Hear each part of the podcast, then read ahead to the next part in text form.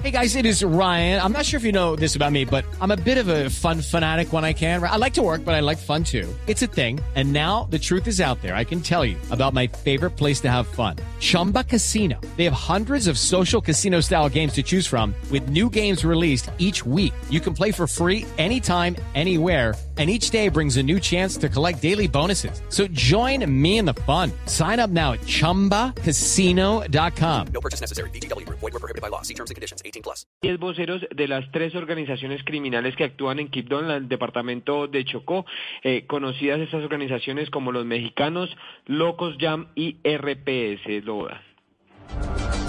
La ex candidata presidencial Ingrid Betancourt dice que el gobierno está concediendo impunidad al nombrar a alias Gafas, su carcelero, como gestor de paz. Mateo Piñeros. Buenos días. Alexander Farfán, conocido con el alias de Gafas, fue capturado durante la operación Jaque en 2008. En el año 2017 se somete a la JEP y queda en libertad, pero fue capturado nuevamente en diciembre del año pasado en Buenaventura, en una operación contra las disidencias de las FARC al mando de alias Iván Mordisco. En las últimas horas, el gobierno Petro anuncia la designación de Gafas como gestor de paz y piden a las autoridades judiciales la libertad del carcelero de Ingrid Betancourt. Justamente la ex candidata a la presidencia acaba de reaccionar a esta decisión que califica como impunidad. Abro comillas. No solo fue un carcelero cruel, sino que una vez recobró su libertad después de haber sido encarcelado a raíz de la operación Jaque, utilizó su libertad para seguir delinquiendo, dice Betancourt. Recordemos que en este momento alias Gafas se encuentra detenido en la cárcel La Picota después de haber aceptado que seguía delinquiendo tras la firma del acuerdo de paz. Estás escuchando Blue Radio. Hi, soy Anthony. Primera vez en el grupo de apoyo Old Spice. Hola, Anthony. Mi novia está actuando raro últimamente, duchándose más, huele bien, demasiado bien. Ella lo niega, pero creo que está usando mi Old Spice Gentleman's Brown Sugar and Cocoa Butter Exfoliating Body Wash para el cuerpo. Sí, sí. Old Spice Gentleman's Brown Sugar and Cocoa Butter Exfoliating Body Wash para una exfoliación y una hidratación de 24 horas. Los hombres también tienen piel. Somos CIESA y queremos que tus procesos tecnológicos sean rápidos y seguros. Con más de 900 colaboradores dispuestos a ir contigo y hacer crecer tu negocio con nuestro software ERP. CIESA, juntos más simple. CIESA, la empresa líder en software ERP, que cuenta con más de 42 años de experiencia y más de 10.000 clientes en Colombia, Perú, Ecuador y México. Ofrecemos soluciones tecnológicas eficientes y seguras. Trabajamos de la mano con nuestros clientes para hacer crecer sus negocios y juntos hacerlo más simple. Ciesa, juntos más simple.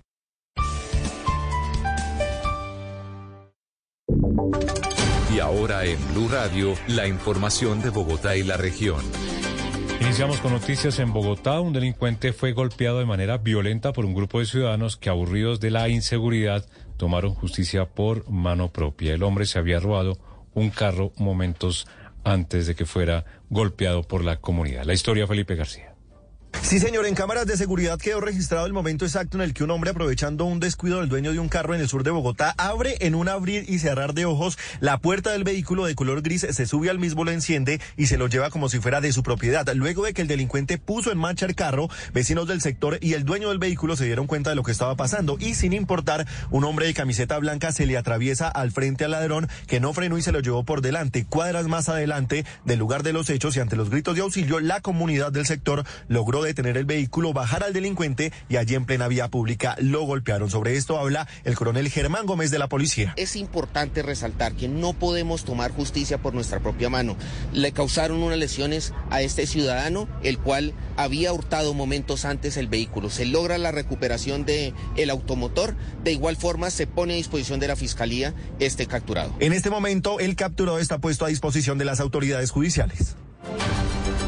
Una, una, candidata a la alcaldía en el sur del Cauca fue blanco de violentos. En las últimas horas, sujetos armados llegaron hasta su vivienda y la intimidaron. John Jairo Estudillo. Lo que se ha informado preliminarmente es que sujetos desconocidos llegaron a las afueras de la vivienda de la candidata a la alcaldía del municipio de La Sierra, en el sur del departamento del Cauca, Judy Jurado, y posteriormente arrojaron algunas piedras sobre la vivienda. Manifiestan también algunos testigos que estas personas, estos sujetos se encontraban fuertemente armados, pero la reacción de la ciudadanía pues evitó que se registrara un atentado armado contra esta persona por parte de las directrices del pacto histórico, se ha rechazado este nuevo hecho, ya que también se denuncia que hace un mes ya la candidata había recibido amenazas para que se retirara de la campaña. Afortunadamente se encuentra sano y salvo. Entre tanto, en otros hechos, en el municipio de Corinto, en el norte del departamento del Cauca, sigue siendo tensa la situación después del ataque armado por parte de las disidencias de las FARC,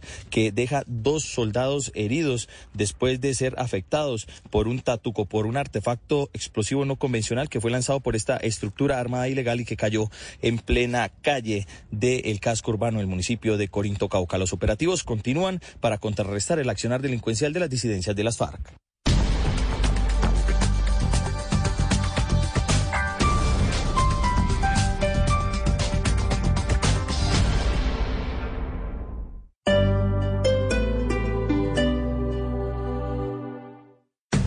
Esta es Blue Radio. Sintonice Blue Radio en 89.9 FM y grábelo desde ya en su memoria y en la memoria de su radio. Blue Radio, la alternativa. Hi, soy Anthony. Primera vez en el grupo de apoyo Old Spice. Hola, Anthony. Mi novia está actuando raro últimamente, duchándose más, huele bien, demasiado bien. Ella lo niega, pero creo que está usando mi Old Spice Gentleman's Brown Sugar and Cocoa Butter Exfoliating Body Wash para el cuerpo. Sí, sí. Old Spice Gentleman's Brown Sugar and Cocoa Butter Exfoliating Body Wash para una exfoliación y una hidratación de 24 horas. Los hombres también tienen piel. Blue también es para los que viven en modo streaming, conectados, sin límites, diversos, flexibles. Crecimos para escuchar la opinión, la noticia y el entretenimiento con rigor periodístico, donde y cuando quiera. Además de sintonizar Blue en la señal de radio, también puede encontrarnos desde su celular, tablet y computadora con conexión a Internet. Súmese a los casi 4 millones de personas en el mundo que hoy están en modo Blue vía streaming desde nuestras redes sociales, bluradio.com y Blue App. Blue, más que radio. ¡Ay, qué dolor! El dolor es una manifestación del organismo indicando que algo está mal. Y para el control del dolor existe algo más que medicamentos. Ahora contamos con avanzada tecnología, cuyos protocolos para el control del dolor están clínicamente comprobados. Disponible únicamente IPS Cines. Citas 443-7010. 443-7010. El mejor momento para ofertas de camionetas Ram es ahora durante el evento de verano Ram. Visita ram.com o a tu agencia Ram local para una camioneta Ram perfecta para ti. Date prisa y este verano conduce una Ram.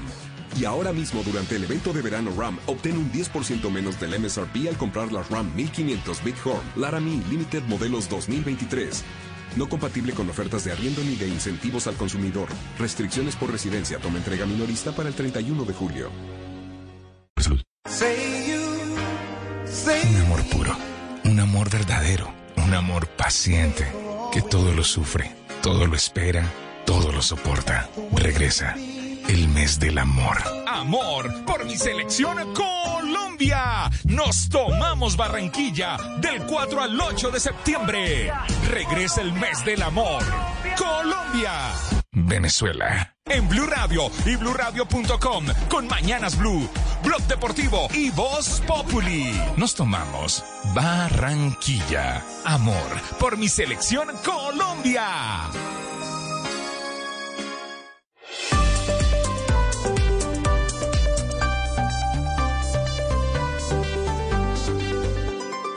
Seguimos conectados en Mañanas Blue. Desde este momento dirige Camila Zuluaga. Son las 10 de la mañana, 33 minutos. Acaba de cambiar el reloj. A ustedes, eh, bienvenidos o que o quienes continúan con nosotros aquí en esta media mañana de Mañanas Blue. Vamos hasta la una de la tarde. Desde ya pueden empezar a escribirnos al 301-764-4108, que es nuestra línea de WhatsApp, o siguen enviando sus mensajes a través de nuestro chat en el canal de YouTube Blue Radio en vivo.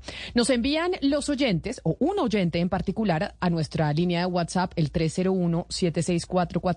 301-764-4108 estas imágenes que vamos a poner a continuación a través de nuestro canal de YouTube para que las personas que están conectadas con nosotros las puedan ver. Pero igual, si no, se las voy a narrar. Son las imágenes de un perro que está en la 85 con Avenida Circunvalar. Y es un perro que está muerto en unas eh, bolsas de basura negras. Y lo que nos informa el oyente que nos escribe, ahí ustedes están viendo, quienes están conectados con nosotros, ven las imágenes del perro muerto, es un labrador dorado en esas bolsas de basura en la avenida Circunvalar con calle 85.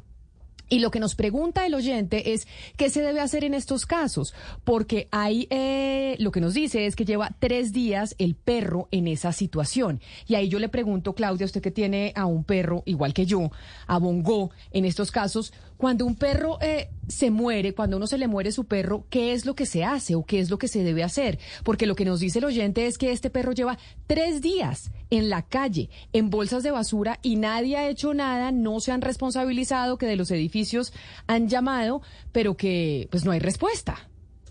Y quién sabe a dónde habrán llamado Camila. Yo lo que entiendo y se lo digo por una experiencia que tuve hace unos años con otra mascota, con un gatico, es que uno puede hacer eh, varias cosas. Uno, si por ejemplo el, animalito muere en una clínica veterinaria, las clínicas generalmente le ofrecen a uno eh, un servicio de, de, pues de hacerse cargo de los restos del animal, porque directamente hacen como la disposición con el servicio de, de aseo, eh, que además también le pueden ofrecer a usted hacerle como una velación y, un entierro, o sea, ir a disponer los restos en un sitio para, para enterrarlos bajo tierra, pues, eh, incluso con cremación previa. Eh, pero si es, si es un animalito que murió en la calle porque lo atropelló un vehículo o algo eh, por el estilo, pues por eso le pregunto a dónde habrán llamado los vecinos, porque yo entiendo que si uno llama al servicio de aseo, eh, o sea, la gente que recoge las basuras de la casa, pues deben tener eh, esa mm, ese servicio de recoger también los restos de la mascota. Lo que pasa es que toca hacer un pago adicional. Entonces no sé si esa será la razón por la cual a los vecinos no los han atendido, porque habría que hacerse cargo eh, del pago adicional. Pero tratándose de un de una más de un animalito que está en la calle, que pues, no sabemos quién es el dueño, pues sí debería el servicio de aseo sencillamente recogerlo. Pero eso será que es una casa que era un perro labrador. Esto es 85 con circunvalar, ¿no? Que sería el, el labrador de alguno de los edificios de alrededor que se le murió el perro y no sabía qué hacer y dijo, ay, yo lo dejo en la calle ahí con bolsas, imagínese eso. No, no, no, uno cómo va a ser, pues, o sea, uno no quiere una mascota por años y años y años para después eh, abandonarla eh, cuando está, pues, cuando es un cadáver, no creo, pues, no, no. Lo que pasa es que si está en una bolsa, pues evidentemente sí se tomó a alguien el trabajo de ponerlo en una bolsa y de dejarlo ahí. Eh, no sabemos en qué circunstancias, pero lo que, lo que le diría a Camila, y si quieren un momentico yo confirmo es, pues, el servicio servicio de recolección de, de basuras eh, debería hacerse cargo de, de este cadáver de este perrito. Nos informan aquí que el, quien es la entidad, por lo menos en Bogotá, encargada de esta situación en particular que nos envía el oyente, que es en la circunvalar con 85, ese perro labrador en bolsas negras muerto en la acera es que se debe comunicar con la UAESP, que es la línea 110. Yo no sé si ahí pueda pasar lo que usted dice, y es que eh, tenga un costo adicional, porque nos informan también otros oyentes en el 301-764-4108 que tuvo una experiencia con su mascota y que le cobraron para hacer la cremación de su mascota un millón de pesos. Y eso pues no es una cosa barata. O sea, un millón de pesos usted por cremar a su mascota o enterrarla eh, un millón o quinientos mil pesos es costoso. Y por eso seguramente entonces la gente dice, no, pues se me murió el perro, lo dejo en la calle.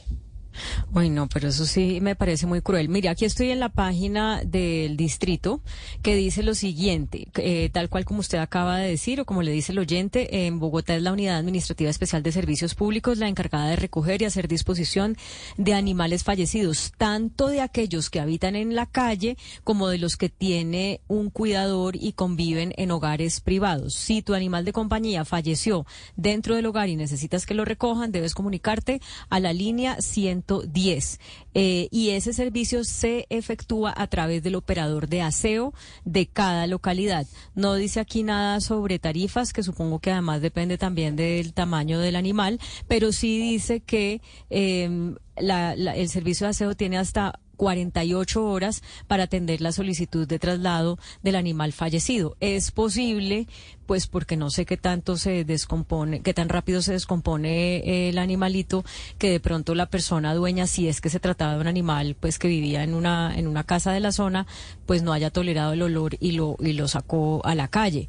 Pero pues es es muy cruel, sería muy cruel eso. En todo caso, pues sí debería la el servicio de aseo de la zona recoger al animal y en este caso, como no hay doliente, pues creo que esa platica pues no se le puede cobrar a nadie. Eh, Claudia, mire, por ejemplo, en Medellín, cuando hay eh, un animal eh, muerto, sea una mascota, como, en como efectivamente parece que este es el caso, eh, se puede llamar a la Secretaría de Medio Ambiente de la Alcaldía de Medellín o a la línea amiga de empresas varias de Medellín, que es 444-5636.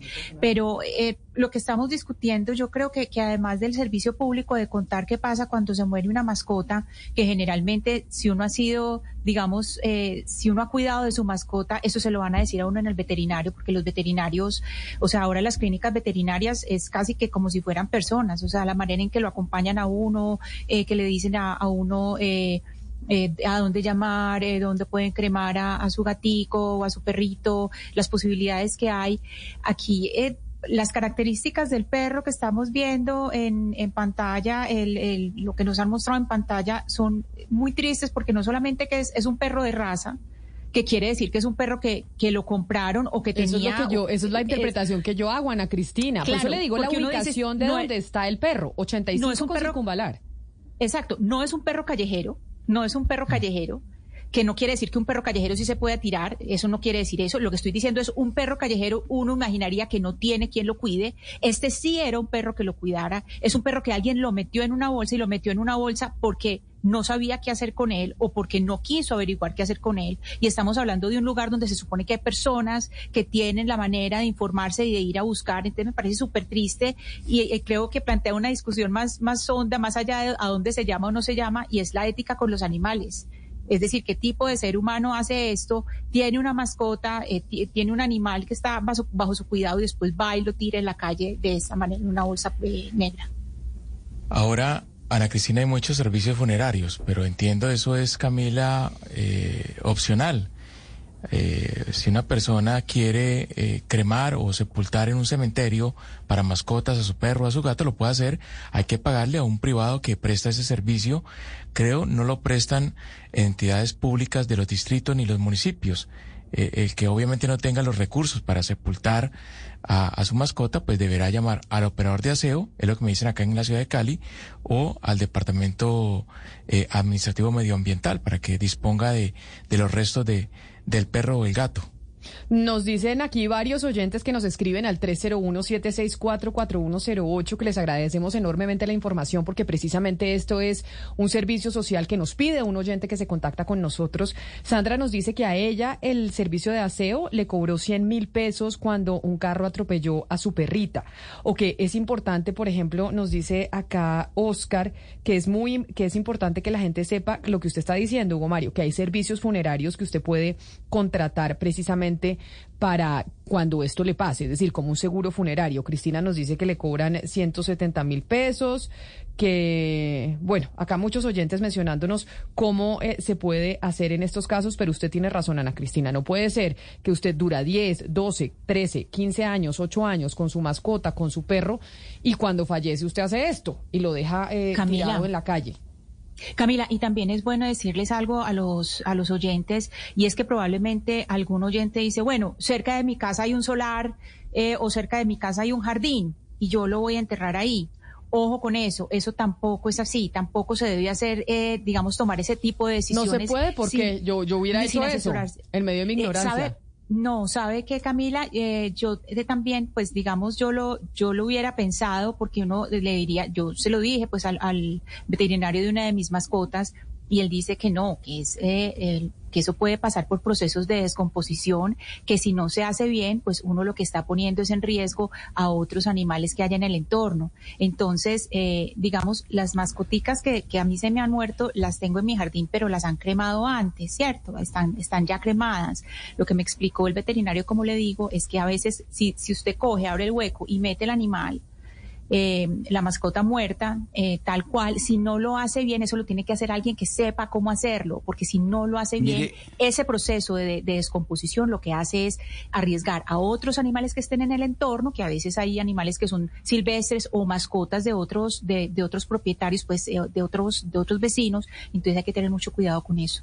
Pues ahí, gracias al oyente que se comunica con nosotros, 10 de la mañana, 43 minutos, a través de nuestra línea de WhatsApp para este servicio social. Le vamos a dar toda esta información que nos comparten nuestros oyentes a través de esta línea y a través de nuestro canal eh, de YouTube para que pues se pueda solucionar esta situación de este animal que está en Bogotá, en la calle 85 con avenida Circunvalar. Quiero irme de Bogotá, Gonzalo, para Nueva York. ¿Y por qué me quiero ir para Nueva York? Porque lo que pasa en la Gran Manzana puede ser ejemplo para otras ciudades en términos de política pública. Y es que le dan un golpe durísimo a la gente que arrienda apartamentos a través de Airbnb.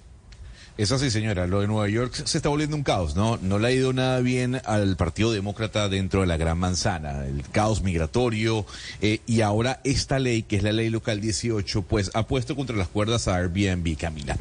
A ver, ¿de qué se trata esta ley que es muy dura? Incluso Airbnb habla de que están cancelando a la compañía. Pues bien. Los alquileres no podrán ser por menos de 30 días, Camila.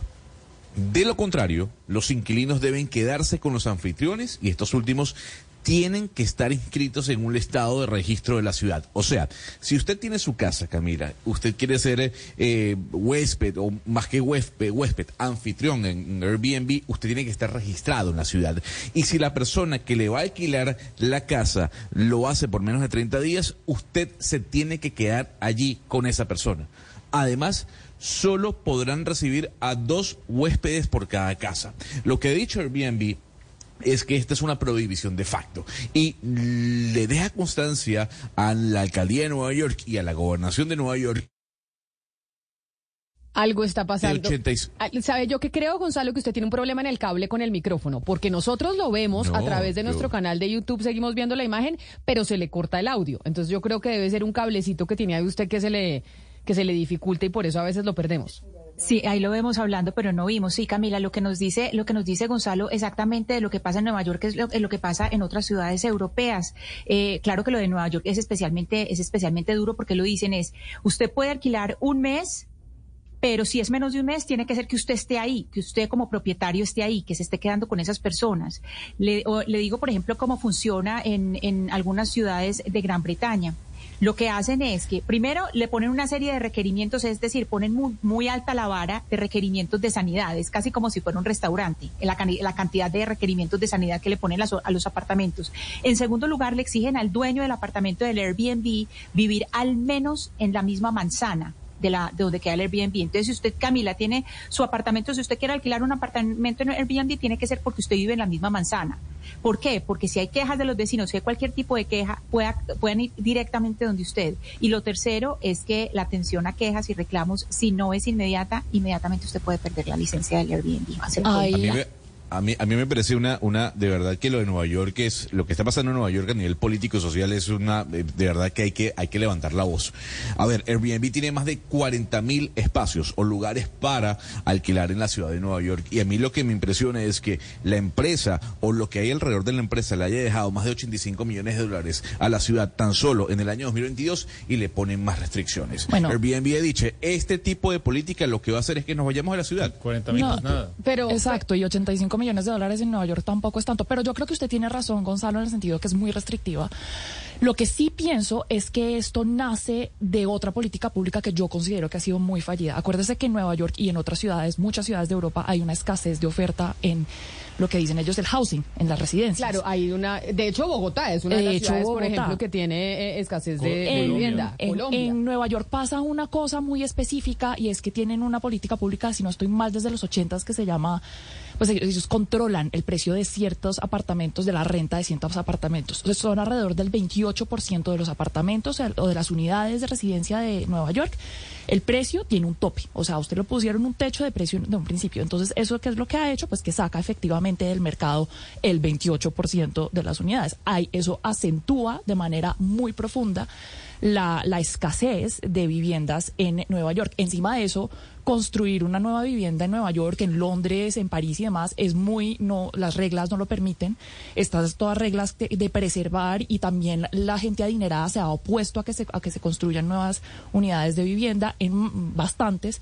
Todo eso contribuye a la escasez. Entonces lo que hace Airbnb es que efectivamente pues también está sacando eh, viviendas del mercado, contribuyendo a que suban el precio de los arriendos en general de las Pero los hoteleros, pero los hoteleros ganan la batalla, Mariana, porque Claro. al final Airbnb es una opción para no pagar los altos costos que cuesta la No, habitación lo- Gonzalo, hotel, yo- sobre todo yo no estoy peleando no es con los usted. hoteles. Yo- Digamos, el, el lío principal es poder acceder de una manera racional eh, a, a arrendar una vivienda. Hoy, en día ningún estudiante puede soñar con alquilar en Nueva, en Nueva York una- un, Ninguno. un, un- un, eh, un apartamento, pequeño. ni Es siquiera un imposible. estudio. Porque para María- el dueño del apartamento es más rentable tenerlo en Airbnb que arrendárselo a un estudiante por eh, un año. Lo, que dice Mariana es verdad. Esta última noticia es un historial de control a los precios y al mercado inmobiliario del Partido Demócrata desde hace muchos años. Está regulado las comisiones que pueden ganar, por ejemplo, los agentes inmobiliarios.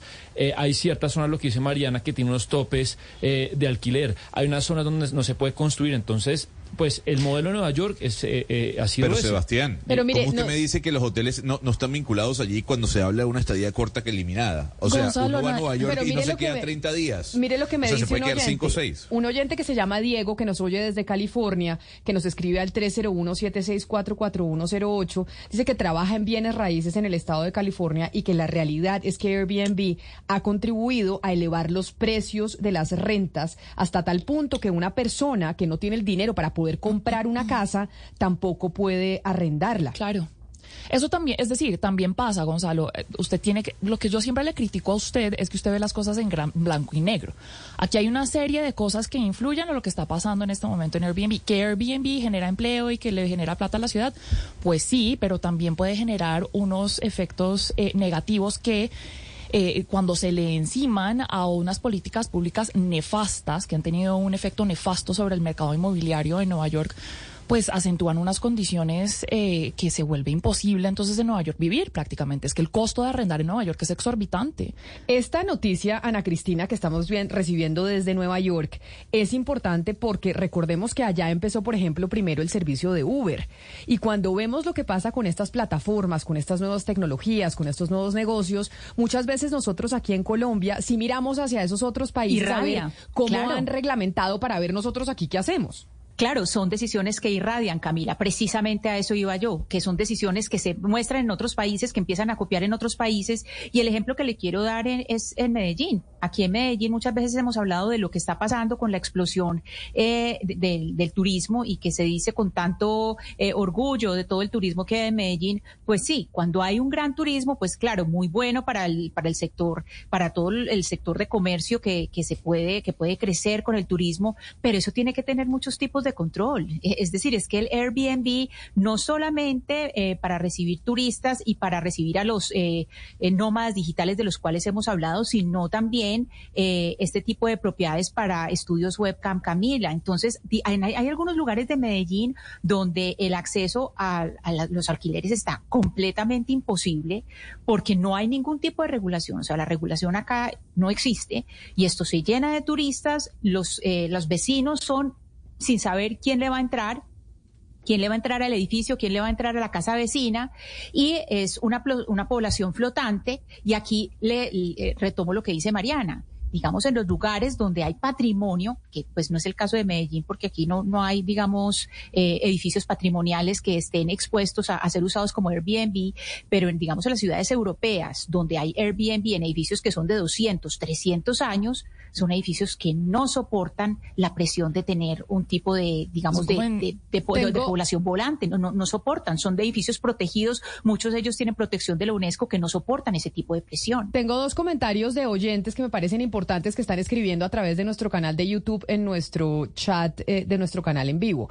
Y es, hay un oyente que dice, Airbnb no genera empleo. ¿Quién está diciendo eso? Airbnb son rentas de casas o apartamentos y cuartos por parte de sus dueños. O sea, le genera eh, No, pero- dinero a sus dueños. Pero es una compañía. Es decir, la compañía sí contrata Claro, pero gente. cuántas, pero aquí cuánta gente de Airbnb de la compañía está No, pues aquí en por eso le Colombia, decíamos por a? Gonzalo que 40 mil personas en Nueva Claro. York no es mucho, pero la, o sea, de generar empleo Pero no, genera no. algo. Pero generar No, empleo en ver. Colombia, no sé. Tienen No, Hop, pues yo no- yo- eh, yo no Airbnb en no sé generaba si en. Colombia, no Yo- tengo ni Yo idea. no dije que generaba empleo, yo No, dije no que había genera. 40 mil plazas, No. plazas Ah, para alquilar. Ah, sí, no empleo. mal. Por eso, por eso No, lo que empleo no. dice- Pero si es una compañía, el al tener una compañía, Claro, pero, pero si usted hace política pública desde Colombia, usted dice, pues Airbnb genera muchos empleos, pero no aquí. ¿O dónde está el No pero, genera ganancia para la gente. Camila. Pero, pero, genera ganancia para la gente. Para los que son propietarios. Por supuesto. Para- claro, pero, para pero- los que pero son eso no- propietarios. pero- Pero me parece un error. Claro, pero eso no es factible.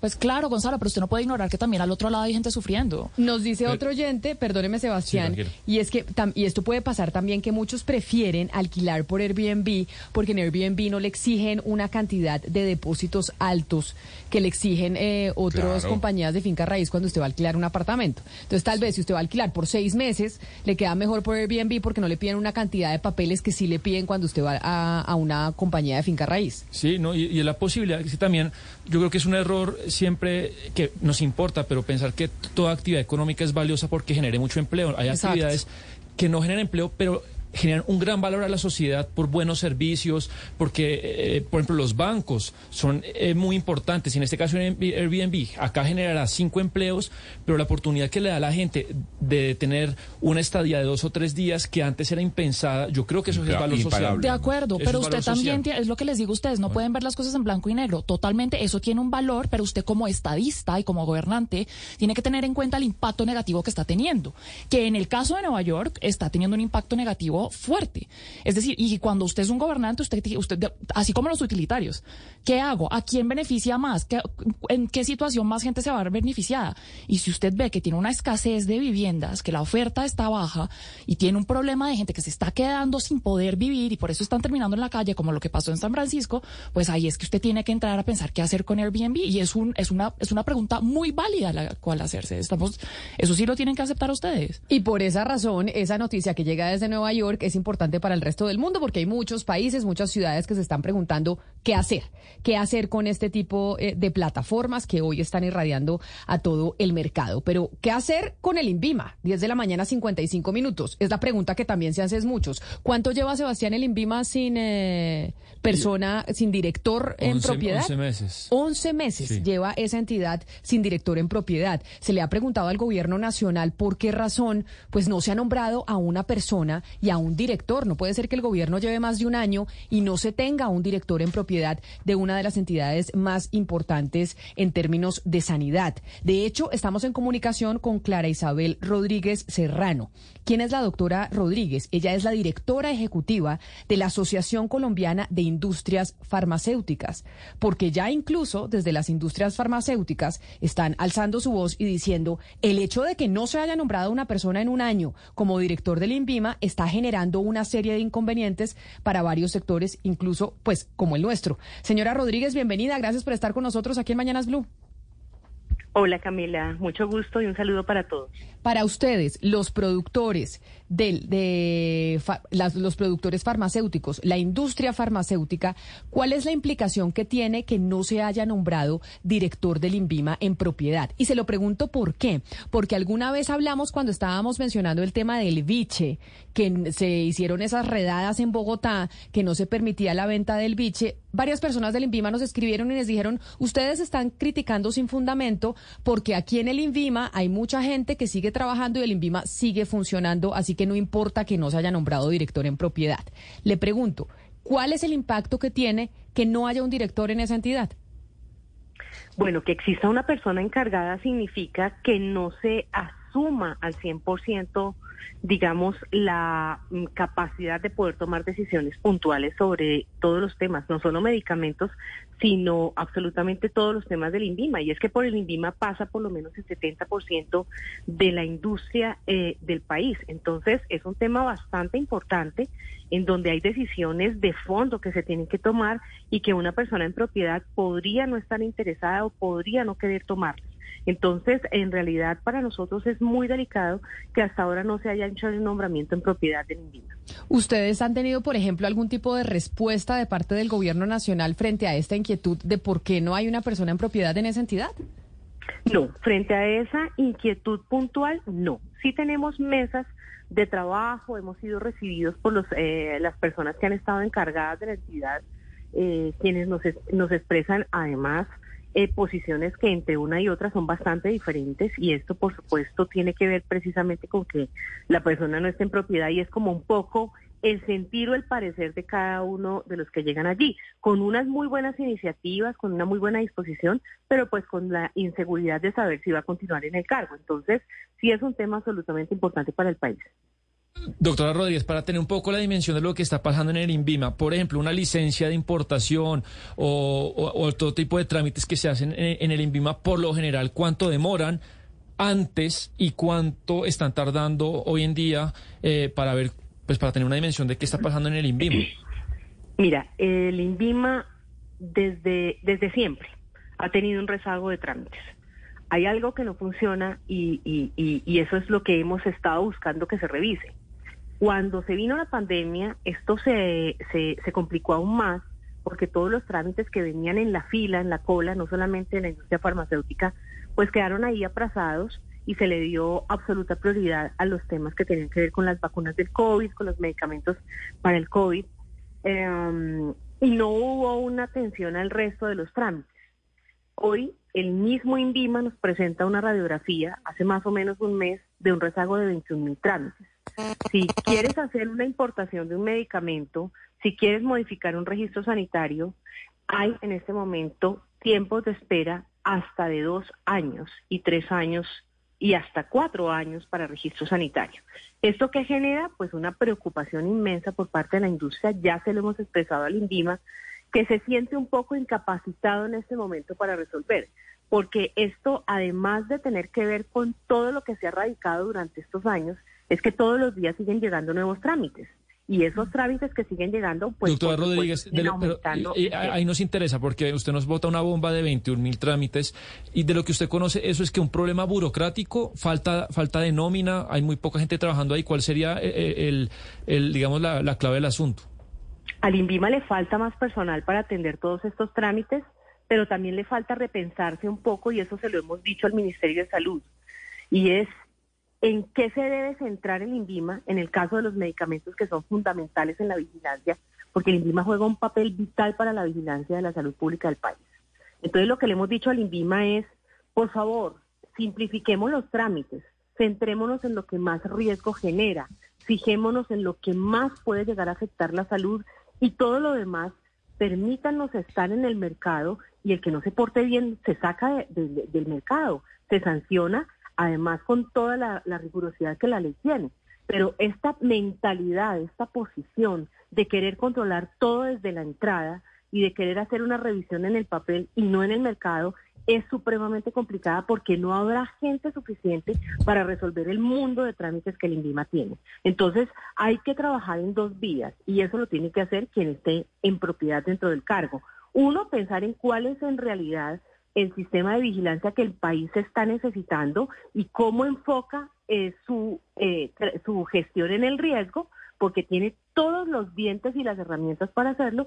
Y segundo, cómo permite que esta industria y todas las demás industrias se dinamicen, se movilicen, ingresen al mercado, avancen en productos que además son súper conocidos. Pero el hecho de que quieras tú pedir que te cambien en una caja una leyenda o de que tú quieras sacar una publicidad para hacer una, una promoción de un producto se te puede tardar hasta dos años. Esto es grave, esto es muy complicado y esto es lo que le estamos diciendo al Ministerio de Salud al INVIMA.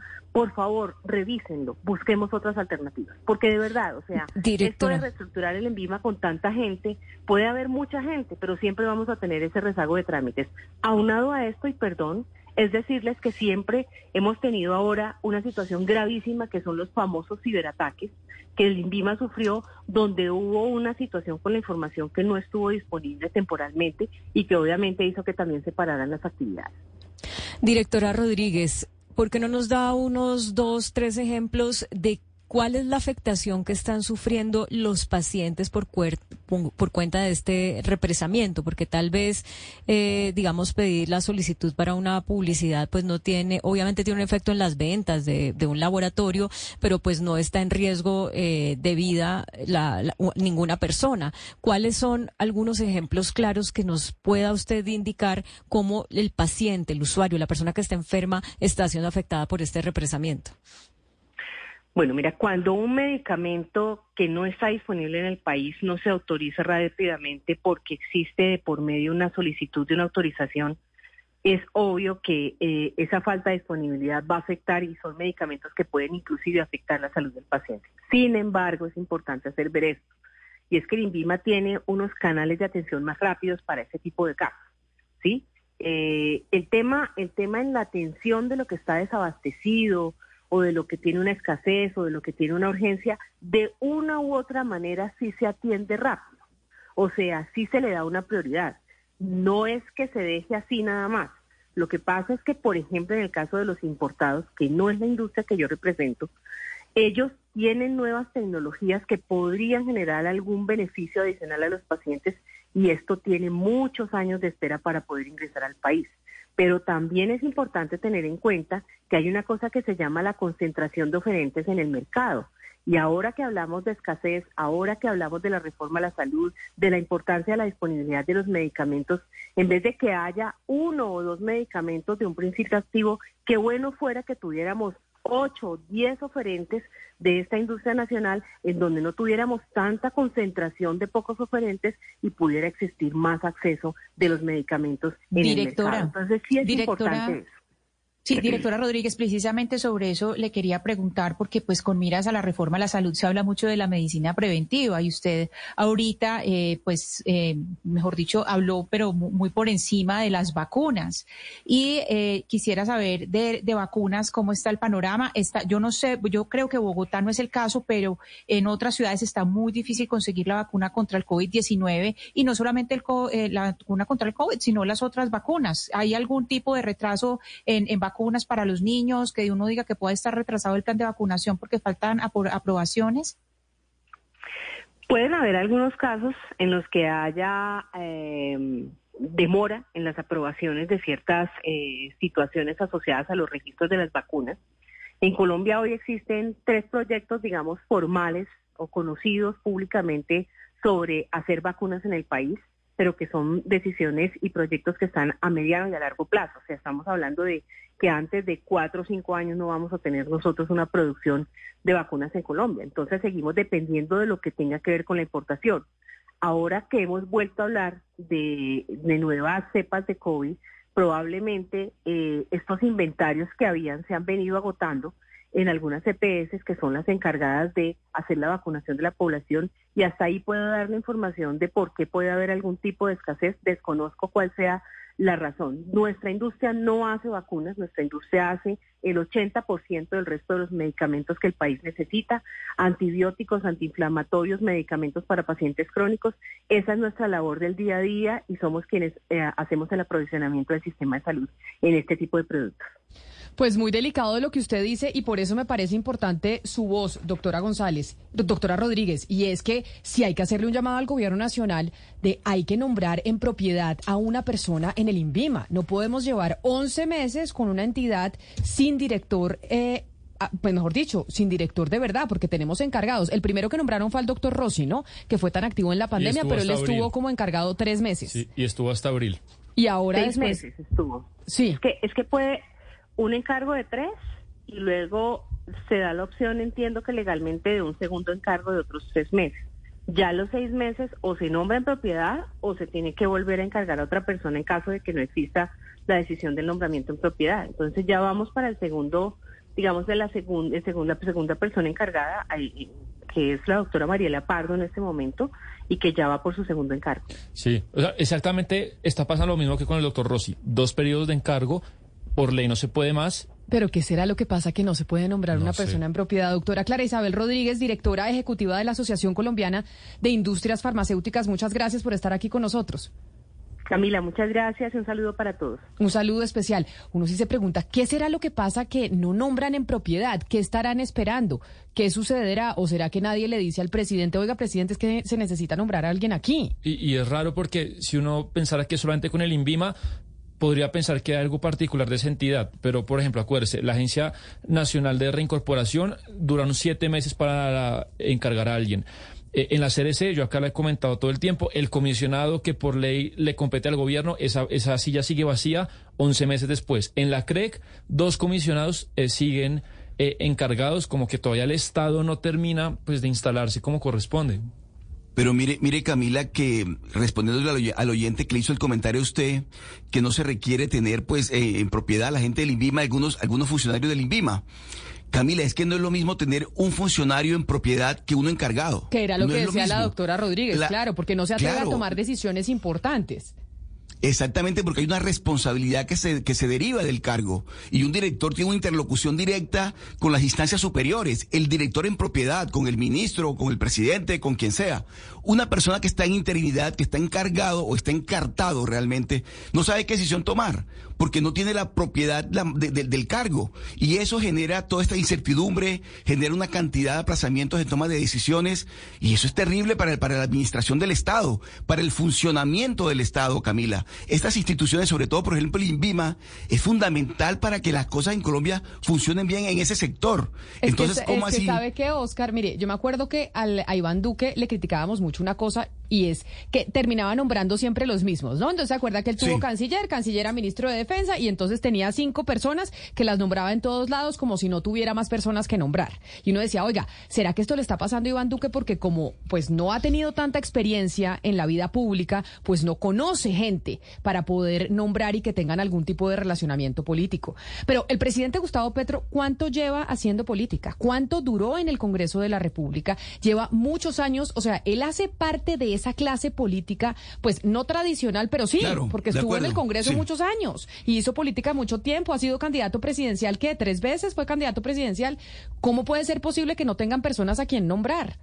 Camila, y se pregunta uno, en Colombia no hay personas con una hoja de vida calificada, cualificada, preparada para ejercer el cargo de director del INVIMA o directora del INVIMA. ¿Estamos así de pobres? Yo creo que sí, Camila. Yo creo que en Colombia sí hay personas capacitadas para ese cargo. Y seguramente dentro del INVIMA también existen esos funcionarios. Pero ocurre que muchas veces la, dependencia de los cargos políticos, de las recomendaciones políticas, que yo creo que no es el caso del presidente Petro, pero digamos, lleva a que se embolaten los cargos, se, llegue un- se caiga en una interinidad que termina eh, eh, produciendo ineficiencia, ineficacia y demás. Yo sí creo, lo digo sinceramente, Camila, que en Colombia hay personas preparadas, capacitadas para estar al frente del Sí, pero en esto- propiedad, pero, no encargado. Pero lo de, lo de los cargos en interinidad ya tiene ya es una- un problema directamente de la presidencia y es ¿por qué no se han nombrado? Ellos tienen y conocen mucha gente. El presidente Petro lleva muchos años en política y tiene que tener gente para poder nombrar. Duque nombraba a los mismos cinco porque el señor fue congresista un periodo, no se había sentado en un consejo de ministros nunca. Era la primera vez que se había eh, sentado en un consejo de ministros cuando fue presidente y por eso nombraba a las mismas Pues cinco personas DPS, siempre. Imagínese. Pero, pero no puede ser que no haya, que, que tengamos interinidad en tantas eh, entidades y ya estamos viendo el INVIMA los efectos que tiene que no hayan nombrado a un director. Me, eh, me escribe Andrés Vecino, ilustre oyente, que, que bueno, es un gran investigador del sector salud. Un saludo al doctor Vecino. Y me, me pone lo siguiente, que ilustra perfecto lo que está pasando en, en el INVIMA. Dice, eh, sería bueno saber por qué no han llegado a Colombia las vacunas bivalentes para COVID. La respuesta es por falta de aprobación del INVIMA. ¿Qué son las vacunas bivalentes para el COVID? Son aquellas que dan protección contra la nueva variante, Omicron. Este mes habrá una segunda vacuna más específica para la vacuna circulante, pero nosotros ni siquiera tenemos la primera. Por eso es que Ana Cristina preguntaba por las vacunas. Precisamente, eso es lo que entiendo. Por eso le hacía la pregunta a la doctora Rodríguez sobre las vacunas. Y claro que en Colombia hay gente que se puede nombrar. En Colombia hay gente muy preparada y que ha salido a estudiar al exterior o que ha estudiado aquí en Colombia. Y precisamente por, sobre universidades, ¿usted nos tiene noticias, Lucas, Sí, de señora, universidades de jóvenes a la U en Bogotá? Nuevamente en Bogotá, porque usted sabe que tiene mucho que contar. Y es que hay un programa, Camila, que se llama Jóvenes a la U, que ha hecho posible que 36 mil jóvenes estén hoy estudiando gratis una carrera las mejores. Hi, soy Anthony. Primera vez en el grupo de apoyo Old Spice. Hola, Anthony. Mi novia está actuando raro últimamente, duchándose más, huele bien, demasiado bien. Ella lo niega, pero creo que está usando mi Old Spice Gentleman's Brown Sugar and Cocoa Butter Exfoliating Body Wash para el cuerpo. Sí, sí. Old Spice Gentleman's Brown Sugar and Cocoa Butter Exfoliating Body Wash para una exfoliación y una hidratación de 24 horas. Los hombres también tienen piel. Disfruta del auténtico sabor de horchata, latte y otros sabores con el nuevo McCafé at Home Café Styles of Latin America. Puedes prepararlo en casa en cualquier cafetera Keurig, disponible en las tiendas principales o en Keurig.com. Llegó algo nuevo a Marshalls. Nuestro equipo de compras consiguió ofertas increíbles en pantalones de moda, como jeans de diseñador, cargo, bota ancha y más. Desde solo $19.99. Ven a ver lo nuevo en Marshalls. Llévatelo bueno. Los precios son representativos. Precios reales en tiendas y online. Hola, buenos días, mi pana. Buenos días, bienvenido a Sherwin Williams. ¡Ey! ¿Qué onda, compadre? ¿Qué onda? Ya tengo lista la pintura que ordenaste en el ProPlus app. Con más de 6.000 representantes en nuestras tiendas listos para atenderte en tu idioma y beneficios para contratistas que encontrarás en aliadopro.com. En Sherwin Williams somos el aliado del PRO. El mejor momento para ofertas de camionetas Ram es ahora durante el evento de verano Ram.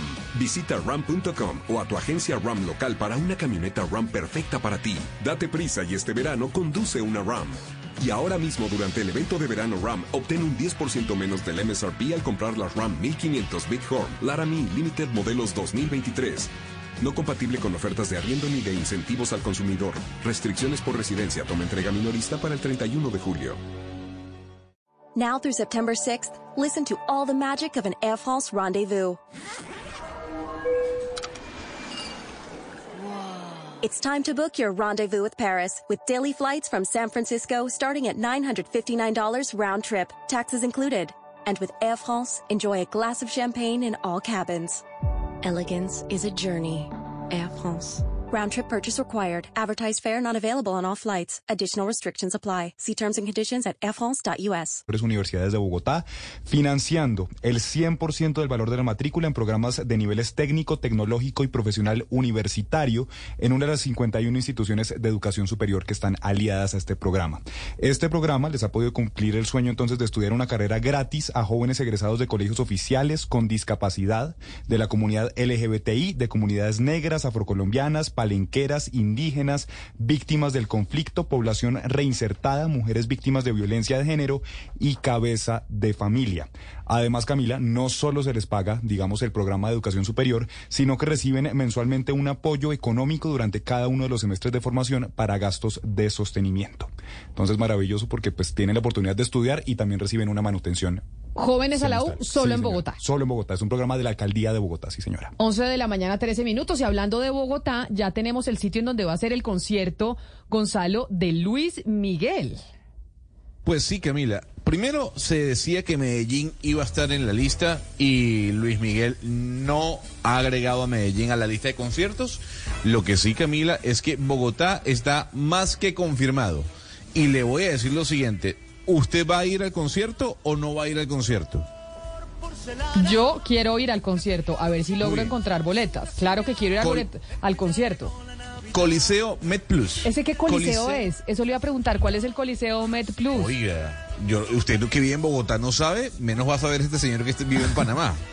Ah, el- me, me dicen El que aquí. queda en la 80. El que queda en la 80, pero nunca he ido a ese coliseo. Sí, eso, eso yo tampoco. No, Coliseo Med Plus, el que queda en la, en la 80, creo que allá fue un concierto. ¿Qué concierto fue el que haya- fue, Ese no, fue ese no es el? Coliseo Live. Lo que pasa es que obviamente lo agarró una marca y lo transformó como hacen en Estados Unidos. Pero ese no es el Coliseo Live. ¿El Era, nuevo sí. o- Ah, el sea- Coliseo Live, sí señor, el Med Plus es el Coliseo Live. Ah, entonces le están poniendo esa marca porque lo, lo patrocinaron. ¿Hay, hay cuántas personas caben? ¿Sabe, Gonzalo? Usted no sabe. Uy, yo creo que más de 25 mil personas. Sebastián debe saber también. Ven- 22 entre mil. 25, 22 mil. 22 mil. Y este acuerdo de cambio de nombre, eh, acá acabo de encontrar, no es que yo sabía, Gonzalo, eh, eh, va para hasta el 2027, este acuerdo de publicidad del nombre de- del sitio. Y, eh, perdón, ¿y la fecha ya la dijo Gonzalo? Sí, señora. ¿Me Ya le voy a decir la fecha favor? de Bogotá, Luis Miguel Bogotá, 2024. Hay que decirlo lo primero. Eh, anótelo. La fecha que quise me perdió 17. A ver, 17, 17 de enero. de febrero. Aquí ya me De están febrero, mandando los oyentes fanáticos de Luis Miguel todo el calendario. Pero Medellín sale 15 de febrero, porque usted dice que no es- está en Yo stand-by no esa fecha. tengo. Yo no lo tengo. Yo le voy a decir algo. Yo, Luis Miguel, no lo tengo en Medellín. Ah, pues Te yo aquí la imagen que me manda una oyente del Tour Luis Miguel 2024, que empieza el 20 de enero en Santo Domingo, en República Dominicana, me sale que Medellín está el 15 de, fe- de febrero. En, Le eh, doy, le doy lo siguiente. Según CMN Eventos, hay 50 shows confirmados. Medellín no está. En la lista está Caracas, Venezuela el 12 y luego iría a Bogotá, Colombia el 17. Eso no quiere decir que Medellín no esté. Es probable que esté. No obstante, según estoy viendo la noticia, en este momento Medellín no está confirmada. Únicamente Bogotá. ¿Y cuándo empiezan a vender las boletas? Creo que la semana que viene, Camila. Ah, no, En entonces voy a ya. comprarlas ya. porque 24 mil boletas es muy poquito. No es nada. Pues para ir a ver al Sol de México, que mucha gente está que desesperada por ir a verlo. ¿Y por qué nos pone canción de Navidad, Gonzalo? Es septiembre. Estamos a 6 de septiembre porque ponemos Luis señora. Miguel con canción de Eh, Navidad. Oiga, yo no sé si en Bogotá, pero aquí en Panamá ya las tiendas, farmacias están empezando a poner sus estantes con objetos de Navidad. ¿Allá no? No. No, aquí yo todavía No no, he visto no las tiendas. O yo no sé si es que no ha salido tanto, pero no he visto las tiendas con Navidad es que todavía. ya está como Gomario. Después del Apenas 31. llegan los bre, los bre está como Gomario. Apenas Pero llegan los es- bre, enseguida llega diciembre y el espíritu navideño Sí. los embarga a todos. Voy, voy, voy, a hacer, voy a hacer una publicidad. Yo no sé si en Colombia haya Price Mart. Sí, hay Eh, Price Mart. Sí, señor. pero Por bien. supuesto que hay. En Panamá ya uno puede ver en Price Mart los estantes con obje- objetos de Navidad, ¿no? Pero a- Entonces agosto ya- fue la semana pasada, un poco con canzones, ¿no? Me parece. Aquí en De Uno Sí, también me dicen los oyentes que en De Uno también ya están vi- vendiendo muñecos y cosas de Navidad. Yo es que ni he pensado en hacer la Yo- Navidad todavía. Eso piensa No, uno después no de Halloween. Pero sabe que hay uno, hay una, Gonzalo, yo no sé si usted sabía que aquí en Colombia hay una emisora musical que se llama Olímpica Estéreo. Claro. Bueno, Olímpica tiene un eslogan que existe desde hace, Oscar, ayúdeme a saber hace cuánto existe el eslogan de en septiembre se vive diciembre. Y desde ahí ese eslogan que puso Olímpica Estéreo, estamos en Colombia viviendo la Navidad desde septiembre y nos pusieron a vivir cuatro meses la Navidad. Sí, desde septiembre. Yo creo que lleva como 20 años, Camila, más o menos. De verdad que sí. Eso, pero, pero qué afán de que llegue la Navidad. Desde septiembre, eh, Hugo Mario es el primero que lo pone en la mesa. Pero además es que he visto, diciendo, he visto propagandas, he visto propagandas en el canal Caracol de Olímpica Estéreo diciendo desde septiembre se vive diciembre. Es una cosa chistosísima porque además he visto como videos de TikTok de un gringo diciendo eso en inglés y ya la gente viviendo la Navidad. O sea, esto no es solo colombiano, Gonzalo, también es panameño. Mm, es panameño, señora. Ya le estoy diciendo. Aquí hay una fama- farmacia muy arrocha que a usted le una farmacia muy famosa llamada Rocha que yo sé que a usted le encanta. Sí, me Y encanta. ya también tienen lo- los estantes, ¿no? Llenos de cosas de Navidad. Y ya en esta casa, Camila, en Navidad ah, ya huele a Navidad. O sea, en mi casa ya la cosa huele a Navidad.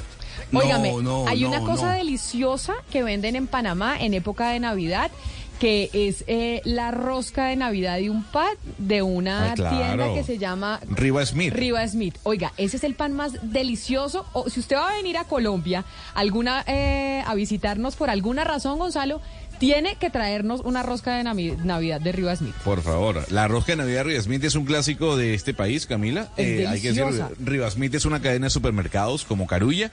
Eh, entonces, en diciembre, usualmente, bueno, venden esa, esa rosquita o esa roscota porque es grande eh, y se acompaña en la cena del 24 y 31. ¿Y qué tiene? ¿Es como dulce? No, es pan. tiene- Es un pan, ¿Es no pan? tiene nada, es pan ¿No es blanco. dulce? No, pan blanco, No. pero absolutamente espectacular. El mejor pan blanco que usted se va a comer en la vida Ah, es el de esa rosca de ¿Y Navidad cómo de? Riva Smith. ¿Y solo lo venden en No- épocas navideñas? ¿No Sí. lo- Sí. Solo en épocas navideñas, como en México venden el pan eh, de muerto solo en Solo época de, de muertos, en octubre y en noviembre. Pero, Gonzalo, se trae la rosca de Navidad. No lo dejo llegar aquí si viene de visita y no nos trae la rosca de Navidad de Rivas Smith. ¿Desde ya la están Anotado. vendiendo o todavía no la están vendiendo? Todavía no, todavía no. Pero yo no sabía, oye, usted conoce mucho de Panamá, yo no Sí. sabía ese, ese conocimiento arduo que usted tenía sobre el Istmo. De- Señora, sí. el- Es en diciembre le que llevo Panamá su- era su Colombia, rosca. no se lo olvide. Que Panamá era, era no vuelva a territorio repetir nacional. eso. No vuelva a repetir eso. Óigame, me dicen, Gonzalo, eh, que 18 y 19 de septiembre empieza la preventa del concierto de Luis Miguel. Y nos dicen que como de costumbre es para los clientes del grupo Aval. Bueno, los que si alguno de aquí es cliente del grupo Aval, por favor ayudarme y yo le doy la plata para que me compre la boleta. Las boletas van desde 220 mil pesos hasta 1.170.000 pesos. Los precios para el concierto de Luis Miguel. No me o sea, 1.170.000 me parece carísimo comprar la de 220. Pero bueno, 220 se puede ir. Toca. Pues, pues, pues sí, pues, Sí, pues- por un millón ciento setenta mil me parece carísimo. Pero bueno, por ir a volver a Luis Miguel, estoy segura que mucha gente hará mm, ese esfuerzo para ver entonces al Sol de México en el MetLife 17 de febrero. Ana Cristina, qué vaina, usted en Medellín no lo va a poder ver porque por ahora ese concierto se canceló. 11 de la mañana, 20 minutos. Y para el, gen- la- el resto de la gente desde el 20 de septiembre. Para el resto de la gente, o sea, si usted no es aval, pero pues es que de pronto se les acaban las boletas con los de aval. Bueno, pero... No, pero no creo que den eso todas no, las es- boletas es un porcentaje. ¿No le dan todas las boletas a Aval? porcentaje, Ah, siempre es un porcentaje. O sea, Ah, eso ya bueno. sería pues el colmo. Ah, no, porque dije, de pronto Colmo entonces- monopolio esta Entonces le haríamos pues. a, la- a alguien que tenga aval que por favor nos compre las boletas.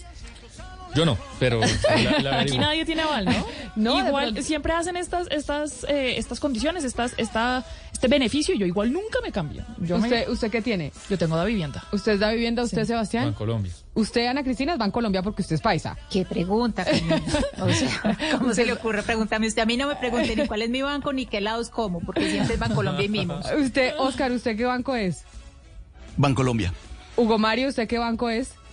Da vivienda, Camila. Da vivienda. A ver, eh, ¿quién más? Gonzalo, ¿usted qué banco es allá en Panamá? Da vivienda. Da vivienda también. Ah, no diga. Sí, señora. Ah, sí, yo soy, yo soy Bancolombia. Yo soy Bancolombia e Itaú. O sea, yo tengo Bancolombia e Itaú. Pero Bancolombia es el banco más grande de Colombia, Total, ¿no? por lejos. O sea, la mayoría Sí, claro. tiene. Claro que David Plata es más grande que Nequi. Ahí les informo. Sí, pero yo creo que se están dando la guerra. Sí, pero creo que tiene más gente David Plata que, que Nequi. Es cierto, pues David Plata empezó antes. Camila, yo Ah. soy Bancolombia y Da Vivienda, por ejemplo. Yo Ah, tengo usted las tiene dos. los dos. Yo los- tuve. Sí. los bancos, wow. Yo tuve, cre- yo tuve, yo tengo dos, pero tengo crédito No, pues, hipo- hipotecario con Itaú. Tengo dos blancos. Ustedes están Tengo dos bancos, en pero tengo plata en los dos. O sea, usted va a pensar que... No, yo tengo crédito hipotecario en Itaú y tengo las cuentas en Bancolombia. Claudia, ¿usted tiene Bancolombia? ¿Usted qué banco es? BBVA. Ah, o sea, usted es la distinta de la mesa, el Banco Bilbao Vizcaya. Aquí nadie es aval. Eh, Aval es, eh, ¿que ¿cuáles son Banco los bancos? Bogotá. Banco de Bogotá. Banco de Occidente. Sí. Son cinco. Banco Eh, Bogotá, Banco ¿cuál más, Occidente, ¿cuáles son los otros bancos No me de- del, del grupo Aval? Villas, Ave Villas Villas. sí. ¿Qué otro? Mm, Mire. Pop- Y Banco Popular. Bogotá, Occidente, Popular y Avevilla. Son cuatro bancos. Ok. Pero ninguno de los más grandes. Los más grandes son Da Vivienda y Bancolombia. Exacto. Y Itaú creo que se está volviendo. Itaú es el banco Los- más grande de Brasil. Lo- lo- el banco más grande de América El más Latina. grande es entiendo. Bancolombia, después eh, Banco, de- después la vivienda y después Banco de Bogotá. Ok. Y entre los tres más o menos 70-75% de los ingresos del sector. Uf. Bueno, pues para que nos ayude alguno que tenga. O sea, ninguno nos va a poder comprar con el grupo Aval, ni allá en producción tienen Aval para que nos puedan comprar las boletas. Bueno, toca ver quién, quién, nos, hace, quién nos hace el favor. Pero hablando eh, de compras, Gonzalo, uno se está gastando un dineral en eh, televisión y en ver eh, series y demás. Yo lo que pasa es que pago Netflix y paré de contar. No, mentiras, estoy pagando también eh, HBO. Pero quiero preguntarle sobre un documental que hay en estos momentos en Netflix que tiene que ver con la crisis de los opioides que se lanzó hace poquito. Porque una de las cosas que está afectando principalmente a los Estados Unidos es esa crisis de los opioides, que es lo que genera lo que está pasando también en el resto de América Latina con el fentanilo. Camila, le voy a ser más preciso. Son dos series, una en Netflix y otra en Star Plus. La de Netflix se llama Painkiller y la de Star Plus se llama Dope Sick, que está protagonizada por Michael Keaton. Aquí el tráiler de esta serie. Yo sé que la mayoría no piensa en nosotros, allá en las montañas. Muchos de mis pacientes son mineros. Su trabajo es peligroso y llevan la carga de construir esta nación sobre sus hombros. Sufren dolor. Esta gente, mi gente, confió en mí. No puedo creer cuántos de ellos están muertos. Hemos empezado a ver algo que puede ser grande. Pues Camila, me voy a referir a Dopesick, aunque ambas series hablan de la misma empresa y hablan del mismo medicamento. Hablan de la compañía Purdue Pharma y de la oxicodona. Y detrás de la oxicodona y de Purdue Pharma está la familia Sackler. La familia Sackler, Camila, dicen algunos que es la familia más malvada de los Estados Unidos. Esta serie que está en Star Plus y que protagoniza Michael Keaton, por cierto, ganó un Emmy por su actuación, mejor actor en una serie dramática, habla y cuenta sobre la llegada de la oxicodona a territorio estadounidense y cómo este opioide eh, acechó a pueblos, sobre todo mineros, en los Estados Unidos y transformó todo el tema de los opiácidos en, ese, en ese país en un problema de salud pública. ¿Cuál era el problema con la oxicodona? Eh, que era recetada para cualquier tipo de enfermedad enfermedad media. Por ejemplo, usted tenía una gripa, Camila, os había dado un golpe eh, con un, con, en su brazo y le recetaban la oxicodona. Y el motivo de por qué le recetaban la oxicodona era porque los médicos tratantes le decían a usted que no generaba adicción que solamente el 1% de los pacientes que tomaban oxicodona generaba adicción sobre el medicamento, algo que al final era, era completamente falso.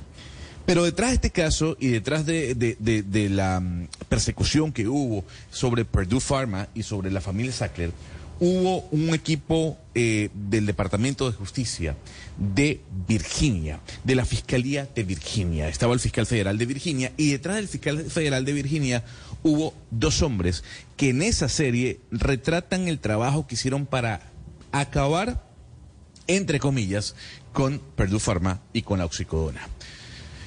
Uno de ellos se llama Rick Moncastle y él está con nosotros. Mariana, por favor, dele un gran abrazo a la distancia al ex asistente del fiscal federal de Virginia y quien lideró esta investigación en contra de Purdue Pharma, en contra de la familia Sackler. Mr. Rick Mountcastle, thank you so much for being with us today. Thank you very much for being with us. And, as our colleague says, a, a big hug and a big welcome. Good morning. It's my pleasure. Mariana, quisiera comenzar esta conversación preguntándole ¿Qué fue lo más difícil? Eso está retratado en la serie, pero en palabras del protagonista, de él, a viva voz, ¿qué fue lo más difícil de luchar en contra de Purdue Pharma, en contra de la oxicodona y en contra de la familia Sackler? So, Mr. Mountcastle, can you please start off our conversation by telling us what was the hardest part of your fight, of your prosecution, of your investigation against Purdue Pharma and the Sackler family, and in the end, oxycodone. Yes. Um, so I would say it was a very difficult case all around. It took uh, almost four years to investigate. Uh, the hardest part was navigating the politics um, that involved the political appointees at the Department of Justice in convincing them to allow us to go forward. Gonzalo, lo más difícil, nos dice nuestro invitado, el señor Rick Mountcastle, que como usted bien dice, es uno de los personajes principales en los que se basa la serie Dopsec. La parte más dura de este caso eh, que duró cuatro años de investigación, fue navegar la política en Estados Unidos. Y los cargos políticos o los nombramientos políticos que se hicieron en el Departamento de Justicia, porque les costó mucho convencerlos de que aquí había un caso que se tenía no solamente que investigar, sino también enjuiciar. Mariana, por favor, pregúntele a nuestro invitado, el señor Mountcastle, porque, eh, pues por la FDA, porque a uno le parece muy raro que la FDA haya aprobado una droga que le comunicaba una mentira al consumidor, porque la FDA decía que no era adictiva, cuando en realidad sí era adictiva. Eh, que nos cuente cómo se llegó a esa aprobación, ¿qué sabe él? Mr. Mountcastle, let's talk more about the FDA and kind of the role that the FDA had here because this drug was marketed as a drug that wasn't going to cause or had a very low probability of causing any type of addiction when re- the reality is that it had a very high probability of being addictive. How did the FDA come to approve this? What went wrong? So um, I, I, think I would uh, use the word corruption to describe that process. Uh, the FDA uh, assigned a medical review officer who, in his initial writings, stated that their product, OxyContin, um, was safe, just as safe and just as effective as other opioids, so it had no advantage. But then he approved language in what we call the package insert, the instructions that go with the drug and the language was delayed absorption as provided by OxyContin tablets is believed to reduce the, the abuse liability of a drug. That was nonsense, but that was the key phrase that Purdue and its sales reps used to sell the drug as being better, less addictive, less abusable than other um, opioids. Ana Cristina, lo que lo que nos dice nuestro invitado es que es un caso de corrupción. La verdad es que la palabra que él puede usar en este momento para describir lo que pasó con la FDA eh, es eh, corrupción. ¿Qué pasó? Que la FDA nombró a un oficial para que le hiciera una revisión digamos, a, la droga. Y en su reporte inicial, él dijo que el producto oxicodona eh, era no solamente, eh, pues no, no, corría ningún riesgo eh, utilizarla, sino que pues era igual efectivo a otros opioides.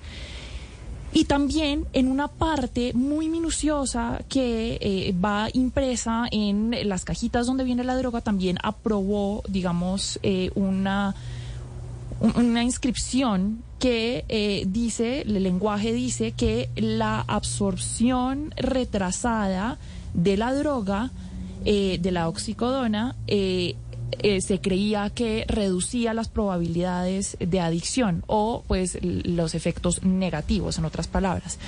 Y eso pues era una, cosa estrambótica para decir, es decir, eso no era verdad.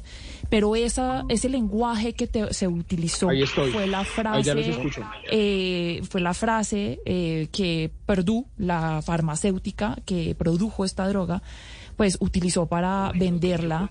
Eh, y, y, marketearla, digamos, como si fuera menos adictiva cuando en verdad no lo fue. Hacerle mercadeo. Sí, sí, hacerle mercadeo. perdón. Eh, eh, Mariana, pero eh, por favor en ese sentido pregúntele a nuestro invitado si de alguna manera las farmacéuticas han pagado por esa mentira, es decir, cuál es el costo judicial o si eso se ha llevado de alguna de alguna manera han pagado por esa mentira que ha tenido un costo tan alto socialmente.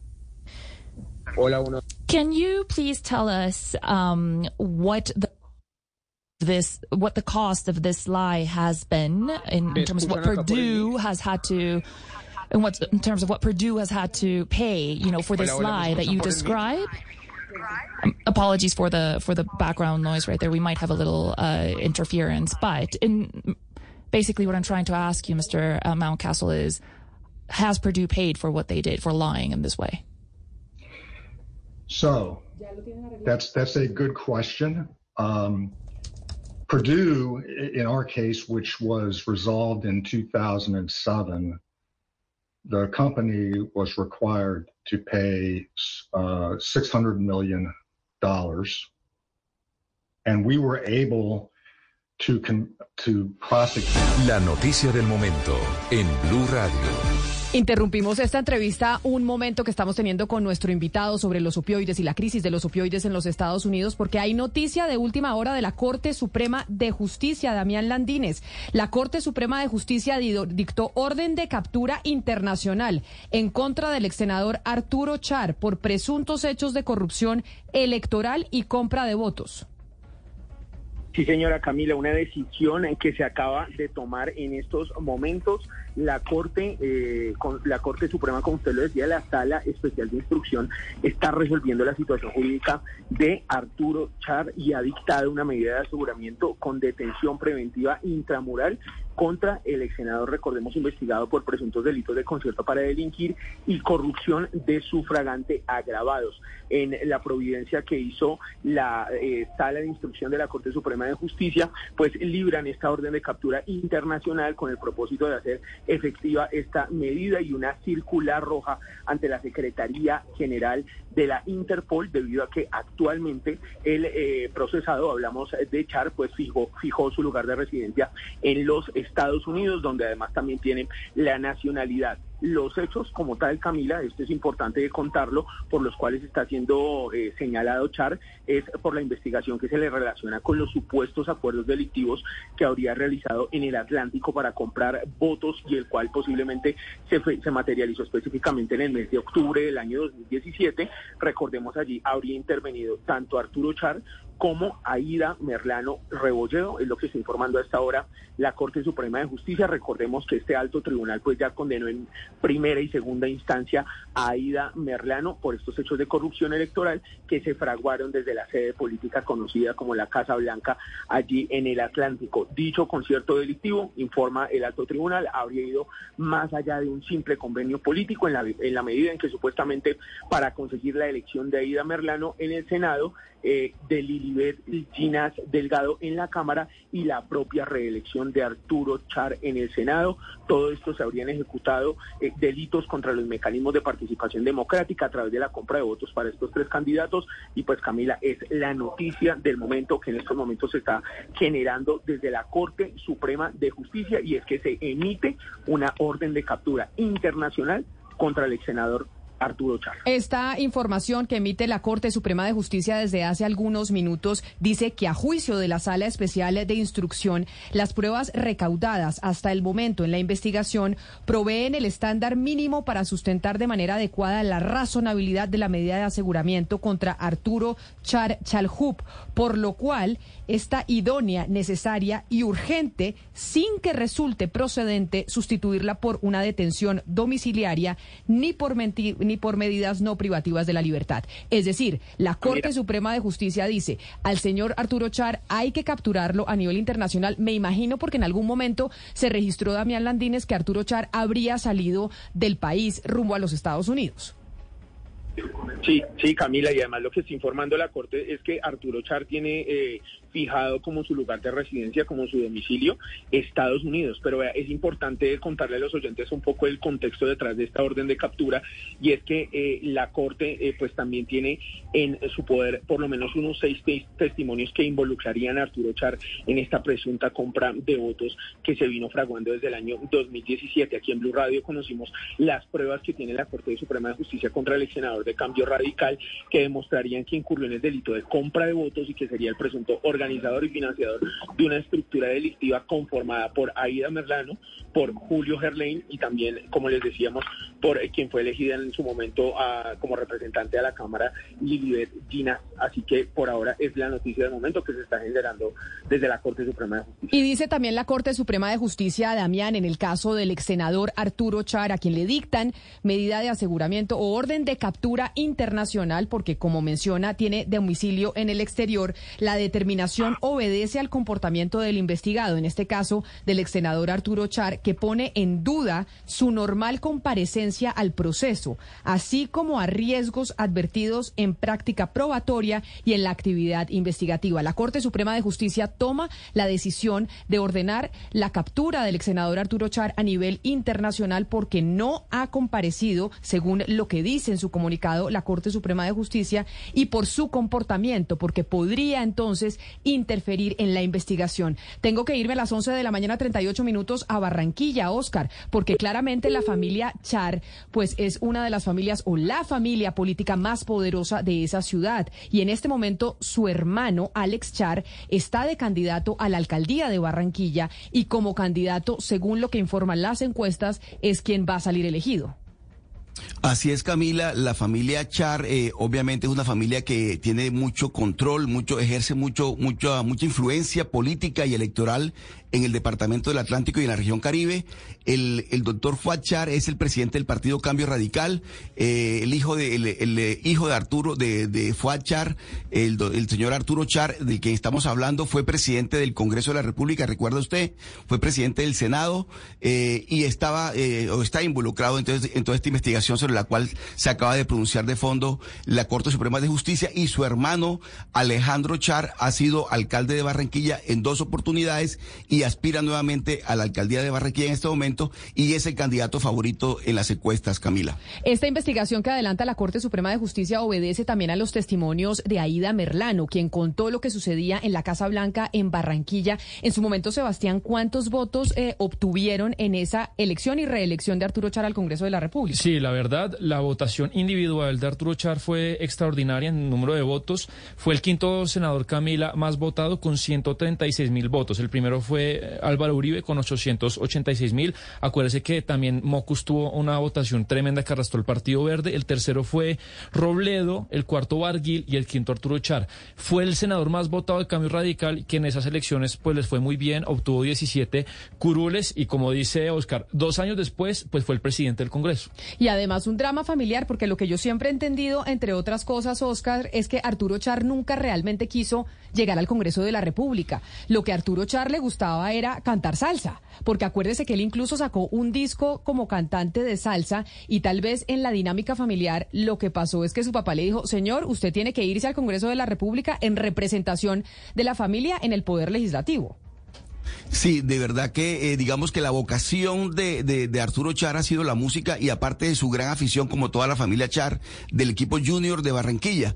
Pero, pero se la conoce musicalmente porque ha tenido, tiene talento musical, pero bueno, las circunstancias de la, las decisiones familiares lo llevaron a participar de la política y a involucrarse directamente en, la, en el Congreso de la República como senador de la República. Pero mire, Camila, de, de esta decisión que acaba de tomar la Corte Suprema de Justicia, sin duda alguna, esto tiene mucho que ver con ese entramado de corrupción electoral y política en el que estuvo involucrada la señora Aida Merlano, que usted muy bien recuerda, el país lo recuerda muy bien, todo lo que tenía que ver con la manera como desde la Casa Blanca, como se le llamó en ese momento, al Centro de, de Actividades Electorales de la señora Merlano, se coordinó todo ese aparato de electoral para llevar a cabo este, esta, esta fraudulenta elección, que lo acaba de decir la Corte Suprema de Justicia al tomar esta decisión con respecto a la libertad del señor Arturo Char, Camila. Es que así lo dice la Corte Suprema, que la razón por la cual están investigando al señor Arturo Char, Chalhub es porque se relaciona con el supuesto acuerdo delictivo para comprar votos en el Atlántico,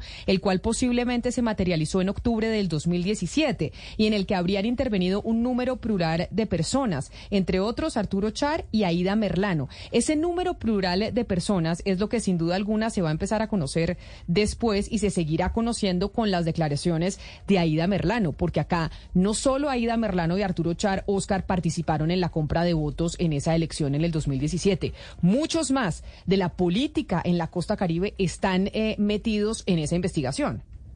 Y también recuerda usted, Camila, el empresario Julio, Julio Gerlain. También aparece en la investigación, también una decisión tomada de fondo contra él, es lo que tiene que ver con su libertad, los abogados que participaron en esas operaciones y posteriormente en lo que tuvo que ver con la fuga de la señora Merlano, también están involucrados en la investigación. No, de tal manera que esta es una investigación que tiene mucho fondo y su, por supuesto mucho, por supuesto, Camila, muchas raíces y muchas, y muchas vertientes que, porque uno las tendrá que investigar la Corte Suprema de Justicia y otro la justicia ordinaria, la Fiscalía General.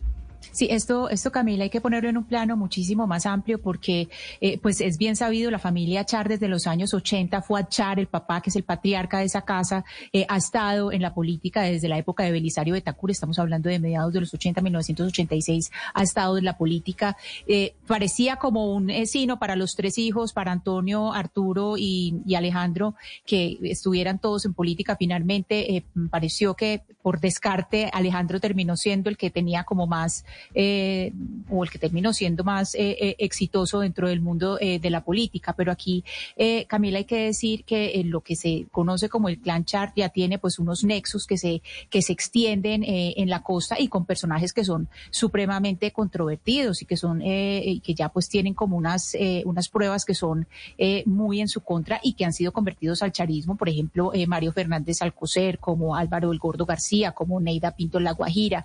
Entonces, estamos hablando no solamente de un poder regional muy grande, que es un poder económico también, porque sabemos que son un gran poder económico, sino que también tiene una serie de relaciones con los contratistas, que eso pues entra, entra también en un, en un, eh, en una gran conversación, que es precisamente pues la que se abrió con el libro de La Costa Nostra, la investigación de Laura Ardila. Esta decisión de la Corte Suprema de Justicia de emitir orden de captura internacional en contra del ex senador Arturo Char a dos meses de las elecciones regionales en donde su hermano es el que puntea en las y parece casi que el eh, ganador absoluto de lo que pueda pasar en las elecciones a la alcaldía de Barranquilla. Oscar, usted que está en la ciudad y que conoce cómo funciona políticamente la cosa en Barranquilla, ¿esta decisión de la Corte puede llegar a afectar en algo la elección de Alex Char a la alcaldía?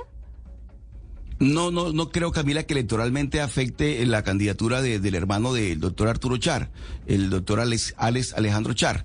Eh, pero sí, sin duda alguna, va a tener unas implicaciones políticas y electorales, no para llegar a afectar la, la, la, candidatura. Es que la diferencia entre la candidatura de Alex Char y su seguidor, eh, Alex Char tiene un respaldo de, superior al 80%, Camila, y su seguidor tiene un 5%. De tal manera que el respaldo popular que tiene la candidatura de Alex Char es masivo. Yo no creo que tenga algún efecto electoral sobre el tema pero va a tener implicaciones políticas profundas, sin duda alguna, Camila, en, estas circunstancias y en este momento coyuntural, porque estamos a pocas, a pocos meses de las, de las elecciones de octubre. El proceso por el cual eh, se está investigando al ex congresista Arturo Char es precisamente el mismo en el que se investigó a la ex senadora Aida Merlano y quien fue condenada por la compra de votos en el Departamento del Atlántico en el 2017. Su abogado es el abogado Miguel Ángel del Río y nos acompaña hasta doctor del Río, mil gracias por aceptar esta invitación. Bienvenido a Mañanas Blue. Camila, un saludo especial para usted y para todos sus oyentes. Muy al contrario de lo que dice Oscar, estoy absolutamente convencido que esta decisión tiene que generar la renuncia a la, a la alcaldía de Barranquilla por parte de Alejandro Char, porque él, él va a ser el siguiente, porque los hechos por los cuales la Corte Suprema está solicitando una orden de captura, evidentemente con relación a la, a la eventualidad de su situación jurídica, tiene los mismos protagonistas. El señor Arturo, pero el protagonista principal es el señor Alejandro. Y no es, no es un tema electoral, es un tema jurídico él tiene que ser el próximo capturado por parte de la Fiscalía. En el comunicado que emite la Corte Suprema de Justicia, doctor del Río, habla que pues en esta investigación hay dos personas, eh, hay varias personas, dice un número plural de personas que, se que habrían intervenido en estas elecciones y que habrían comprado votos, entre otros Arturo Char y Aida Merlano Rebolledo. Ese número plural de personas al que se refiere la Corte Suprema de Justicia, usted lo que dice es que está incluido el eh, candidato a la alcaldía de Barranquilla, Alex Char.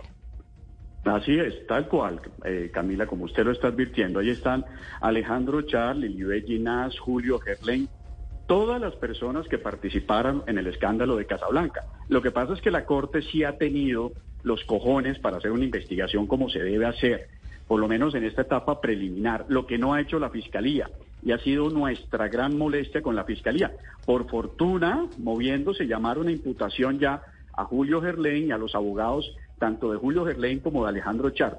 Pero el próximo que viene es Alejandro Char. Es que recordemos que el beneficiario, los beneficiarios de la compra de votos eran Aida Merlano. ¿Y quién la financiaba? Pues Julio Gerlain y Alejandro Char. Arturo fue un intermediario de ese procedimiento pero el dinero salía de Alejandro Char. Él tiene que ser el próximo capturado, Camila. Pero entonces, abogado del Río, explíqueme una cosa. Usted dice, la Corte Suprema de Justicia se ha sido diligente en esta investigación a diferencia de la Fiscalía. Por eso es que se dicta la medida em, de captura internacional contra Alex, em, contra Arturo Char, hermano de Alex Char, porque era congresista en ese entonces. La Fiscalía en esta investigación tiene los casos de quienes, que según usted, están involucrados también en este proceso de corrupción de compra de votos. Sí, todos los particulares eh, de la, para la época, que eran Alejandro Char, eh, Julio Gerlain, Lilibet Ginás y una suerte de personas que trabajaron de manera directa en esa campaña en el famoso escándalo de Casablanca. El problema es que la Corte toma la decisión con relación a Arturo, no puede tomar, no puede investigar a los particulares que no tenían fuero. La Fiscalía lleva entonces las investigaciones adicionales en contra de particulares que incluyen a Alejandro Char. Bueno, y acá la Corte Suprema pues le pone la categoría de captura internacional porque se, se presupone que, que Arturo Char está en Estados Unidos. ¿Ahí qué corresponde? ¿Cómo, ¿Qué debería hacer el Estado colombiano para, para, para pedirlo, no sé, sin extradición o cuál sería el procedimiento legal ahí? Sí, eh, yo tengo entendido que Arturo Char es ciudadano americano. Eh, entonces, evidentemente, se acogerá. Yo en, algún momento establecí que él se había ido del país para huir de la justicia. Hoy la Corte Suprema nos da la razón, porque lo que se establece aquí es la situación jurídica. ¿Qué es lo que dice la Corte? La Corte dice, el señor Arturo Char debe ser detenido para que afronte este proceso detenido. ¿Por qué? Porque puede obstruir la justicia o puede evadirla que es exactamente lo que está haciendo. Cuando él se va del país, nosotros le ponemos en alerta a la Corte que desde el punto de vista del fin constitucional, el señor está escapándose de la justicia. Entonces, evidentemente, lo que tiene es que el gobierno colombiano, a partir de ese momento, establecer las alertas para que el señor sea capturado de manera internacional y regrese entonces al país, dependiendo de dónde se encuentra. Si se encuentra en los Estados Unidos, pues seguramente se acogerá a su criterio que él es ciudadano americano. Si se encuentra por fuera de los Estados Unidos, entonces será requerido para que sea o bien deportado o bien extraditado a Colombia. Doctor del Río, ¿usted cree que con esta orden de circular roja de alguna manera se empieza a desmoronar ese, eh, no sé cómo llamarlo tal vez, ese mito de que la familia Char es intocable? La familia Char dejó de ser intocable desde que Aida Merlano llegó a Colombia. Cuando Aida Merlano aterrizó en Colombia, yo establecí que tiemblen las mafias del Caribe, porque aquí había un mito, y el mito era, es que Aida Merlano no tiene pruebas, es que está condenada por concierto para delinquir. Entonces, ¿con quién se, concertó? Pues evidentemente con las familias tradicionales de la costa atlántica, incluyendo a los Char. Se cayó el mito eh, de los Char. Eh, señor Miguel Ángel del Río, ¿cuáles son los beneficios que puede recibir su clienta, entendiendo que ella ya está condenada en primera y en segunda instancia por la Corte Suprema por corrupción electoral? Eh, a partir de lo que de, lo que ha aportado, que si le entiendo bien, sirve, por ejemplo, para emitir esta orden de captura internacional. Sí, claro. Eh, desde el momento que llegamos a Colombia advertimos que veníamos a entregar la verdad y que eso evidentemente tiene que traducirse en beneficios jurídicos para ellos, beneficios que entre otras cosas plantea la ley.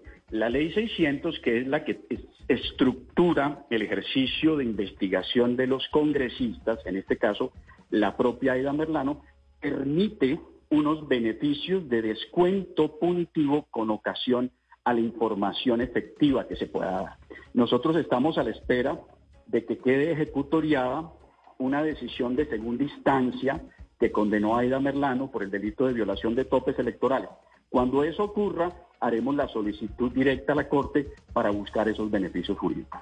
Pues es el abogado Miguel Ángel del Río, abogado de la ex senadora Aida Merlano, quien ya está condenada en segunda instancia y hace parte de esa investigación que adelanta la Corte Suprema de Justicia que hoy lleva a esa corporación a dictar eh, orden de captura internacional en contra del ex senador Arturo Char.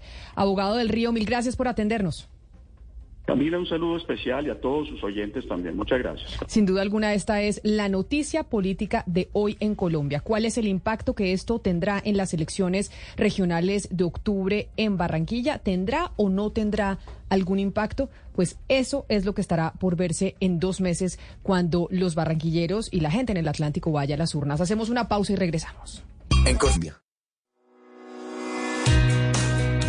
A diario, en cada rincón de Colombia, hay historias por descubrir, noticias que deben ser contadas. En Mañanas Blue, un recorrido por las regiones con la Federación Nacional de Departamentos.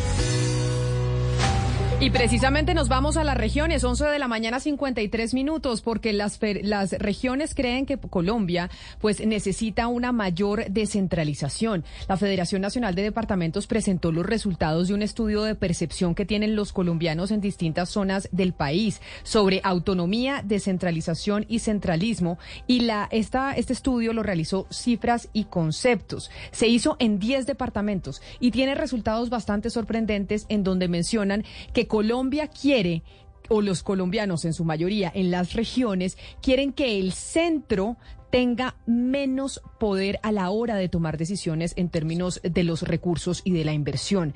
El director ejecutivo de la Federación Nacional de Departamentos es el señor Didier Tavera. Señor Tavera, bienvenido. Mil gracias por atendernos. Eh, Camila, buenos días, ¿cómo está? Muchas gracias por permitirme comunicarme con ustedes y con todos los colombianos que nos siguen a través de Blue. Desde hace mucho tiempo venimos hablando con ustedes en la Federación de Departamentos sobre la descentralización en Colombia, sobre la intención de una Colombia federal o no una Colombia federal. Finalmente ustedes hicieron el estudio con datos y eh, que es lo importante saber qué es lo que piensan eh, los colombianos. Y ahí se ve en los datos que muchos colombianos en las regiones sí creen que la inversión debería ser decidida principalmente por las regiones, directamente en los departamentos. Con esos números, con, esas, eh, con, con esos datos que ya tienen ustedes y que le entregan al país, ¿qué quieren hacer desde la Federación de Departamentos? ¿Qué es lo que buscan? ¿El paso a seguir sería cuál? Eh, Camila, primero agradecer que ustedes han hecho un cubrimiento desde cuando estuvimos en Río Negro, en remembrar la historia de lo que fue la constitución más importante tal vez la constitución más liberal que fue la constitución de 1863 en sus 160 años, que era la constitución de Río Negro.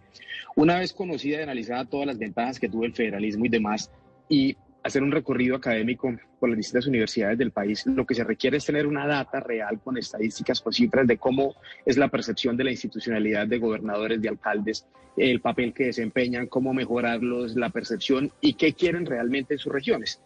Esta, después de, conocer estas cifras donde realmente los territorios quieren que la planeación del territorio, que sus costumbres, que su arraigo, que su cultura, que su idiosincrasia los identifica y que siga siendo eh, protegida, pero sobre todo exaltada y potencializada por las regiones en cabeza de sus mandatarios locales y departamentales, lo que nos lleva ahora es a, precisamente esta conversación donde estamos hoy aquí. Hoy estamos en el Meta con el director de Planeación Nacional, viendo cómo ya le damos herramientas a esa misión de descentralización con propuestas claras, modificación del sistema general de participación, cuáles son las concurrencias que deben tenerse desde la nación, los departamentos, los municipios, cuáles son las competencias, qué le puede exigir un ciudadano a su alcalde que haga realmente, pero para ello necesita un presupuesto.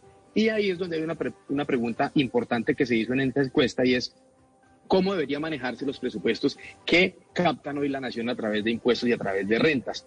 Y en esa encuesta, al unísono, tanto líderes de opinión, que es la metodología que utiliza eh, cifras y conceptos, como la población en general, que es una muestra bastante representativa, fueron más de 3.000 encuestas en 10 departamentos, arroja hoy que la población general y los líderes de opinión coinciden casi en un 99% en que el presupuesto nacional debe ser manejado 30% por la nación, 30% por las entidades departamentales o territoriales y un 40% o un 42% por parte de eh, los municipios, en algunos casos 27, 32 y otros 38, 40. Esto da cuenta de esa confianza, pero también tiene unos retos de mayores eh, controles. Ahora lo que sigue es trabajar con esa misión de centración con el director, pero también un trabajo con el Congreso de la República que debe tramitar unas eh, reformas constitucionales y unas legales para poder desarrollar desde el artículo 288 hasta el 310, que expresamente el constituyente del 91 lo dejó claro, autonomía y descentralización. Hoy ya creo que la, la, la, conversación de la, de la, del federalismo pues quedó claro en esta encuesta. Director eh, Tavera, me parece muy interesante esa división que hacen entre lo que piensa la ciudadanía y lo que piensan los líderes de opinión. Y le quisiera preguntar en dos sentidos. ¿Los líderes están opinando sobre sus propias regiones o están opinando en general? Y ustedes desde la Federación de Departamentos, ¿cómo leen esa diferencia entre lo que opina la ciudadanía y lo que opinan los líderes? Lo que nos dice, lo que nos dijo César Caballero es que obviamente son líderes de opinión, pero líderes de cada una de las regiones. O sea, efectivamente ellos también focalizaron la encuesta para tener, porque si, si también eh, puedes observar en la encuesta, encuentras que se habla del arraigo, de la idiosincrasia, que qué tan eh, metense se siente, por así decirlo, qué, tal, qué tan cundinamarqués se siente, qué tan antioqueño se siente. Precisamente es porque estas cifras y esta data lo que busca es saber cómo eh, se identifican dentro de sus propias regiones. Y, por ejemplo, uno, algo que nos encontramos allí que nos causó curiosidad es que muchos antioqueños eh, dicen es que todos somos países antioqueños y resulta que donde más se sienten, eh, digamos, con su gentilicio son los bolivarenses, los santanderianos, donde menos se siente arraigo es por Cundinamarca. Son cifras que encontramos allí y lo que estamos viendo es que cuando usted le pregunta por temas especializados o preguntas generales como el centralismo, como el federalismo, la, los líderes de opinión de una vez responden, pero hay mucho desconocimiento entre la población en general, ahí es donde hay como algunas diferencias. Hay, doctor, hay una parte muy interesante de eso y es lo que usted decía de reformar el sistema general de participaciones, que hoy, para decirle a la gente, eh, hay un eh, gasto fijo que tienen hacer los departamentos en salud, en educación, está obligado por el centro. Usted lo que quieren hacer es, por ejemplo, que Antioquia gaste lo que quiera en salud y Santander lo que quiera en salud y no sea obligatorio desde el centro. ¿Es eso lo que les gustaría? Lo que queremos es primero, el, para hacer un poquito, y, y salud, ¿quién quiere algo? ¿Sebastián? ¿Aló? ¿Aló, Sebastián? Sí, señor, Sebastián. Eh, bueno, un saludo, Sebastián. Eh, ¿Qué ocurría antes del, del, 99? Antes del 99 hay unas transferencias a través del Sistema General de Participaciones, que antes era el situado fiscal, que se le transferían en cerca de un 43% a las entidades territoriales, departamentos y municipios. Luego, con la crisis financiera de la nación, y aquí el, digamos que el responsable de esa crisis era la nación, no las entidades territoriales, a través de, leyes y decretos cambiaron esa, transferencia y hoy es de un 23%, solo para hablar del Sistema General de Participación. Fueron 20 puntos que se le quitaron a, las entidades territoriales, cuando en la Constitución del 91 lo que decía es que antes tenía que aumentarse. Son en dos vías la reforma al sistema general de participaciones. Primero, que debe ser flexible, no tiene que ser una camisa de fuerza direccionada hacia dónde se gasta. Y segundo, ustedes vieron en estos días la columna del director de planeación donde habla que no puede seguirse haciendo transferencias por población, que, y colocaba el ejemplo de él de Amazonas con Antioquia y es que cada región tiene unas particularidades. Estas distribuciones no pueden seguir siendo cuantitativas, estas distribuciones tienen que ser cualitativas si queremos hablar de esa Colombia profunda y de esa Colombia de regiones, que es la fortaleza que tiene nuestro país. Y ahí pues empiezan a jugar una serie de características y condiciones que también tienen que tenerse en cuenta por población, pero que nos importa más en esta nueva reforma del SGP y de las transferencias, y por eso hablamos de concurrencias, de competencias, y es que tiene que darse es una distribución cualitativa para poder fortalecer y desarrollar el territorio y empezar a cerrar brechas. Pues ahí está, lo que piensan los colombianos en las regiones la, el estudio que presenta la Federación Nacional de Departamentos que se hizo a través de cifras y conceptos, en donde sí, en las regiones la gente quiere que las decisiones las puedan tomar en sus departamentos y que no haya una dependencia tan, tan grande del nivel central, es decir, de Bogotá. Director Ejecutivo de la Federación, Didier Tavera, mil gracias por estar con nosotros y pues atentos porque desde comienzo de año hemos venido siguiéndole la pista a este proyecto que tienen ustedes de descentralizar aún más a nuestro país.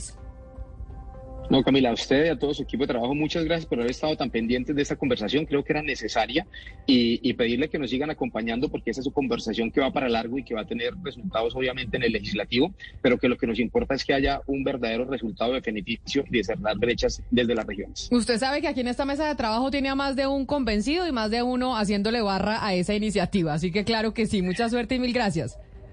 Bueno, una buena tarde para todos ustedes. Muchas gracias. Tiene un producto.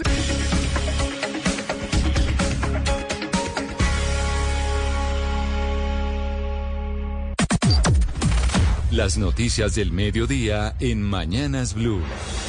Y al mediodía está aquí el servicio informativo de Blue Radio para actualizarlos de lo que pasa en Colombia y en el mundo a nivel informativo. Ustedes siguen conectados con nosotros a través de nuestro canal de YouTube de Blue, Radio en vivo y ahí empiezan a ver a los periodistas del servicio informativo. Don Slobodan Wilches, buenas tardes. Muy buenas tardes, Camila. Muy buenas tardes a todos los oyentes de Blue Radio. Seguimos muy atentos de la situación, la crisis humanitaria que se presenta en el departamento del Cauca por los combates entre el ELN y las disidencias de las FARC, pues en las últimas horas hay pronunciamientos del Congreso de la República.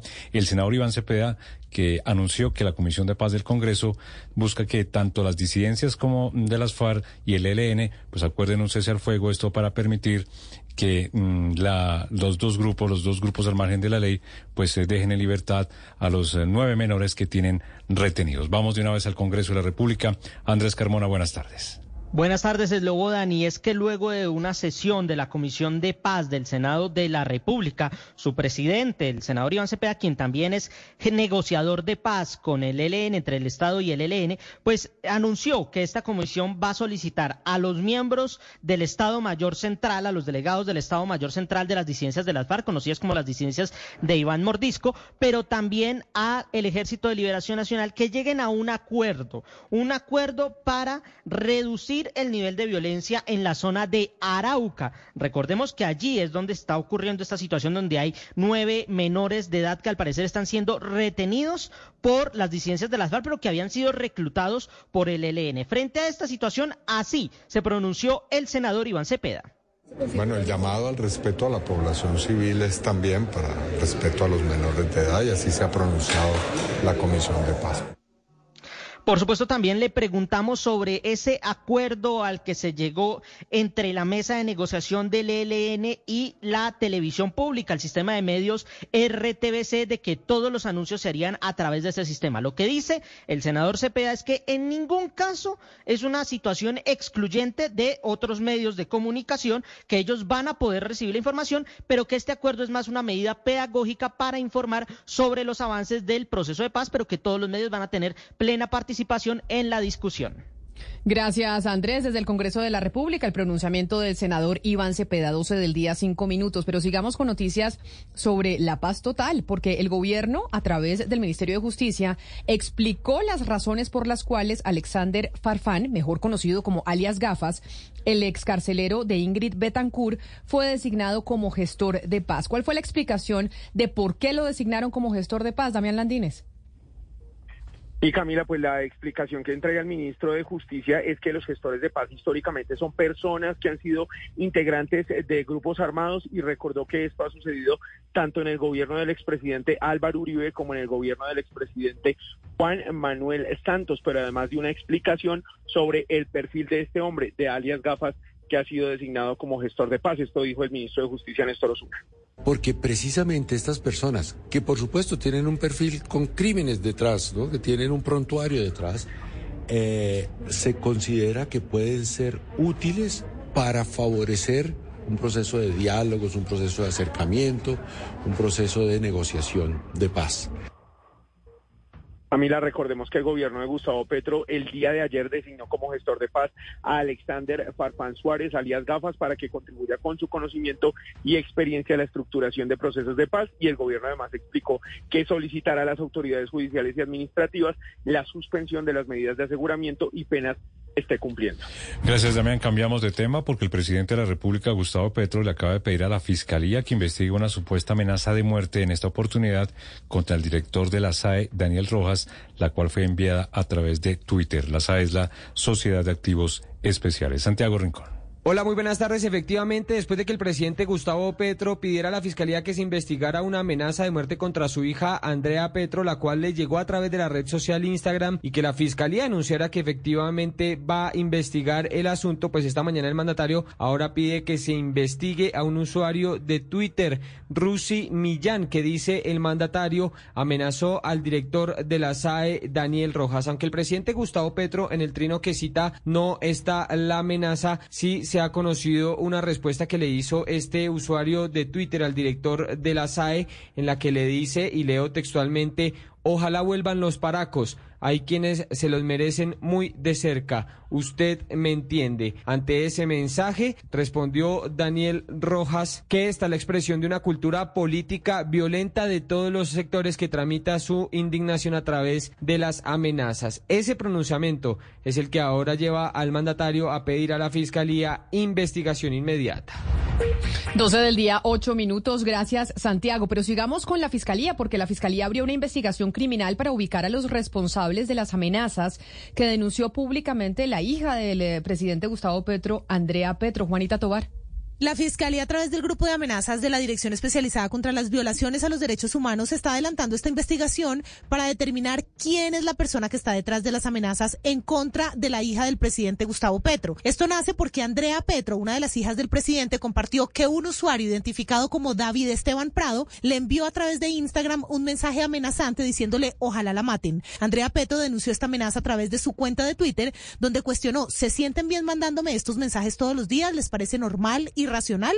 Su papá, el presidente Gustavo Petro, reaccionó pidiéndole al fiscal Francisco Barbosa que disponga de la capacidad investigativa para ubicar al autor real de la amenaza de muerte contra su hija. Mire, la cuenta de la que sale el mensaje de amenaza contra Andrea Petro es privada. El nombre que aparece es el de Esteban Prado y tiene una caricatura como foto de perfil. Además, registra solo cuatro publicaciones y 18 seguidores. Producto de esta denuncia del presidente y su hija, la fiscalía ya está tras el responsable de esta amenaza.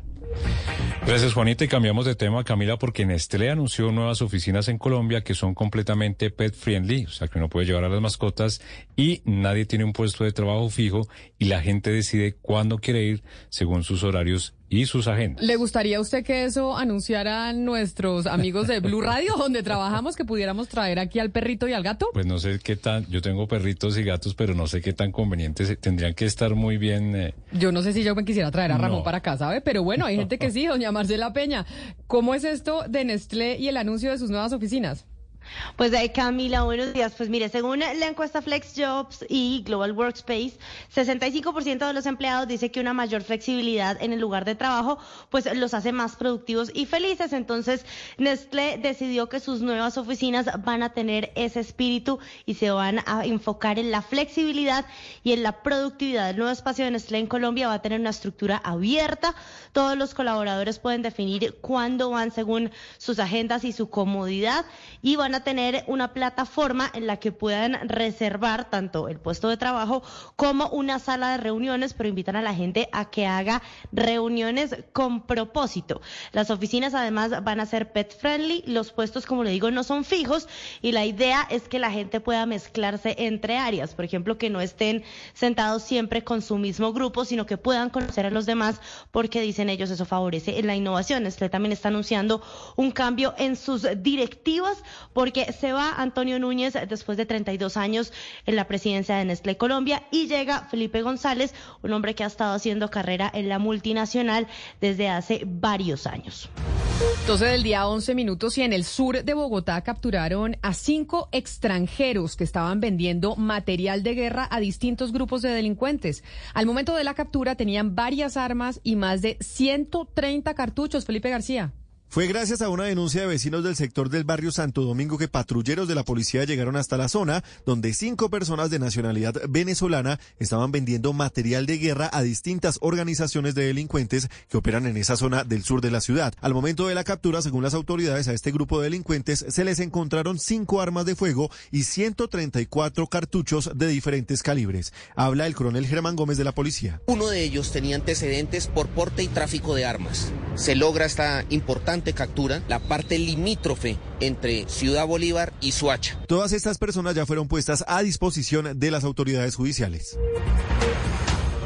Nos, trasladamos, decía el departamento de Santander, piden investigar a un candidato a la alcaldía de Florida Blanca porque en un evento político pues estaban regalando boletas literalmente para un concierto y billetes de 50 mil pesos. El hecho quedó grabado en un video que circula ya en redes sociales. Javier Rodríguez. En toda una polémica se convirtió el evento donde el candidato a la alcaldía de Florida Blanca, José Fernando Sánchez, recibía el apoyo del quien fuera candidato a este cargo, Diego Jaime del partido ASI, cuando los organizadores empezaron a regalar billetes billetes de 50 mil y hasta boletas para el concierto de Carlos Vives en la feria de Bucaramanga. Voy a empezar. Tengo una aguinaldo de 50 mil pesos o boletas dobles para el concierto de Carlos Vives. En el video se observa al animador del evento anunciando que empezará a regalar el dinero y las boletas si suben al escenario. El candidato José Fernando Sánchez aseguró que desconocía que habían regalado dinero en este evento político. No, desconozco que hubiesen entregado algún tipo de boletas. En lo personal no evidencié eso. Abogados electorales consultados por Blue Radio informaron que el video es evidencia de un posible delito conocido como corrupción al sufragante. Época electoral y esta Colombia nuestra en cómo hacen campaña en eh, todo el territorio nacional. De teja a ladrillo pasamos a boletas y a billetes de 50 mil. Pero mire que ya tenemos decisión de la Corte Suprema de Justicia en el caso del ex senador Así Arturo es. Char, precisamente por compra de votos en el 2017. Orden eh, de captura internacional por esa investigación que ya tiene una condenada que es Aida Merlano. Pero ahora, ya que estamos hablando de campañas, vámonos para Cali, Hugo Mario, porque la alcaldía, el candidato a la alcaldía de Cali, Alejandro Eder, está acusando al alcalde Jorge Iván Ospina de participar en política. Sin mencionar al candidato, el alcalde Jorge Iván Ospina preguntó esta mañana en su cuenta de X, ¿dónde estabas cuando dábamos la batalla por la vida frente al COVID y el estallido social? Yo sí sé, guardado en una gran villa en Miami y ahora pretendes gobernar. Horas después respondió el candidato Alejandro Eder, ¿dónde estabas tú? Escondido mientras destruían a Cali y le preguntó Eder Ospina si su cálculo fue sembrar zozobra para seguir con sus fechorías. Después lo señaló públicamente de participar en política. Cada vez es más evidente la participación de Jorge Iván en política y sobre todo su apoyo a Roberto Ortiz. No es la primera vez que se enfrentan el alcalde Ospina y el candidato Eder. Hace algunos días, Ospina, sin mencionarlo, le dijo candidato despistado. Y nos vamos para el departamento de Antioquia. Un nuevo caso de maltrato animal ocurrió en el municipio de Itagüí, en el sur del Valle de Aburrá, donde un hombre le propinó una golpiza a su perro, esto en un ascensor. Un hecho terrible. Héctor David Santamaría. El hecho se reportó en el edificio Gran Manzana del municipio de Itagüí. Un hombre ingresa al ascensor con su perro al que lleva con correa. Justo después de entrar al elevador, el perro se orina, lo que desencadena una violenta reacción de su dueño, quien de inmediato arremete contra el canino con varias patadas. Así quedó registrado en un video de seguridad de las cámaras del edificio, donde el hombre en repetidas ocasiones golpea al perro con la propia correa que llevaba, lo ala bruscamente y le propina patadas mientras que el perro se arrincona. Servidores de la Secretaría del Medio Ambiente atendieron el caso junto a la Policía Ambiental, realizaron la visita donde se le recordó al propietario los compromisos que debe seguir para no configurar casos de maltrato. También esta situación estará en seguimiento constante para verificar que mejore las condiciones del perro. La noticia internacional. Desde la Villa 2124, uno de los barrios populares más grandes de Buenos Aires, esto en Argentina, 70 curas oficiaron una misa y se pusieron en pie de lucha contra el candidato presidencial Javier Milei y defendieron al Papa Francisco de los dichos del propio candidato. Calificó hace un par de días al pontífice de imbécil, de zurdo asqueroso y de representante del maligno en la tierra por promover, según dijo Milei, el comunismo. Pues en esta misa campal, ante cientos de files, los sacerdotes dijeron, toda la iglesia se levanta para decirle al Papa que lo quiere. Milei no ha reaccionado ante la posición de la Iglesia Católica Argentina y recordemos que las presidenciales en ese país serán el 22 de octubre, la primera vuelta. La noticia deportiva. La noticia deportiva llega desde Europa y es que Linda Caicedo ha sido nominada al Balón de Oro 2023. La jugadora de 18 años fue la gran figura de Colombia en el Mundial Femenino Australia y Nueva Zelanda, llegando a los, hasta los cuartos de final del torneo con dos goles anotados en cinco partidos jugados. Además, en el Real Madrid cerró su temporada con 12 partidos jugados, tres goles anotados y cinco asistencias. Además de esto, Linda se llevó el premio al mejor gol del Mundial Femenino por su tanto frente a Alemania. El Balón de Oro es entregado por la revista France Football y es el galan- individual más prestigioso en el fútbol. Será entregado el próximo 30 de octubre. Las principales tendencias en redes sociales.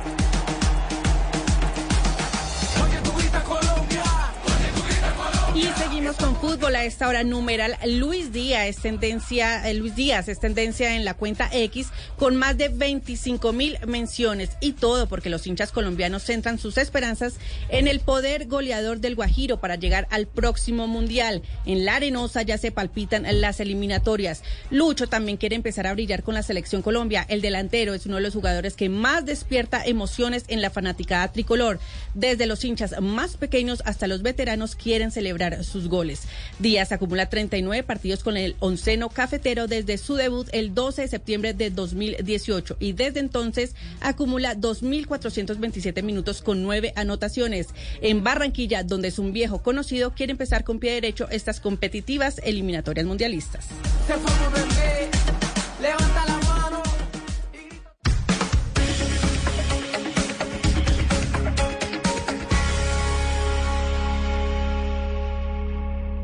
Llega el mediodía. Y en Mañanas Blue continúa el análisis y el debate. Dirige Camila Zuluaga. 12 del día, 18 minutos. Aquí seguimos conectados con ustedes en Mañanas Blue. Les damos la bienvenida a quienes estaban en sus noticieros locales en Cali, en Barranquilla, en Bucaramanga, informándose de lo que pasa en su ciudad y en su región a esta hora. Ya continuamos con el análisis precisamente de algo que se viene mencionando desde hace bastante tiempo en nuestro país, desde hace un par de semanas o un poco más de un mes, y es lo que se ha mencionado por parte del presidente de la República como el acuerdo nacional. ¿Qué es el acuerdo nacional? ¿Qué es eso que está diciendo el mandatario. Es lo que vamos a entender con varios de nuestros invitados en unos minutos, porque antes, don Lucas San Pedro, tenemos buenas cosas que contar sobre Bogotá para los capitalinos y para el resto del país también. Sí, señora, porque le tengo dato. No sé si sabía, el tren... Fall is coming, and the nights are getting longer, and a strange Hollywood couple have moved into the Winchester Mystery House. If you are brave enough, you're invited to the Unhinged Housewarming from September 22nd to October 31st. Experience the terrifying line between reality and imagination as darkness falls. And those that haunt the Winchester Mystery House join the party. Get your general admission and RIP tickets at winchestermysteryhouse.com. Hi, soy Anthony. Primera vez en el grupo de apoyo Old Spice. Hola, Anthony. Mi novia está actuando raro últimamente, duchándose más, huele bien, demasiado bien. Ella lo niega, pero creo que está usando mi Old Spice Gentleman's Brown Sugar and Cocoa Butter Exfoliating Body Wash para el cuerpo. Sí, sí. Old Spice Gentleman's Brown Sugar and Cocoa Butter Exfoliating Body Wash para una exfoliación y una hidratación de 24 horas. Los hombres también tienen piel. Disfruta del auténtico sabor de horchata, latte y otros sabores con el nuevo McCafé at Home Café Styles of Latin America. Puedes prepararlo en casa en cualquier cafetera Keurig, disponible en las tiendas principales o en Keurig.com. 39% de los conductores en Bogotá exceden los límites de velocidad. ¿Será que yo estoy ahí? Yo creo que sí. Yo también El 39% de los conductores en la capital exceden el límite de velocidad. No creo que eso sea solo en Bogotá, yo creo que eso es en todo el país, pero... Y sobre pero sí, todo señor. desde que ese límite bajó, entonces cada vez es más fácil. Pero bueno, esto lo indica la Universidad Johns Hopkins, Camila y la iniciativa Bloomberg para la seguridad vial mundial en una reciente medición sobre factores de riesgo en las vías. Y también le cuento que el exceso de velocidad es el principal factor de riesgo en Bogotá y cuando uno ve que alguien pierde la vida de esa manera, pues es una reflexión para que todos seamos conscientes que eso es algo que no tenía que pasar y como les decimos aquí, todos los siniestros viables son prevenibles. Este estudio también indica, Camila, que los motociclistas son los que más exceden el límite establecido de 30 y de 50 kilómetros por hora. Entonces también recomiendan utilizar el casco bien abrochado, reduciendo el riesgo de muerte en un 42% y la probabilidad de lesiones graves en la cabeza.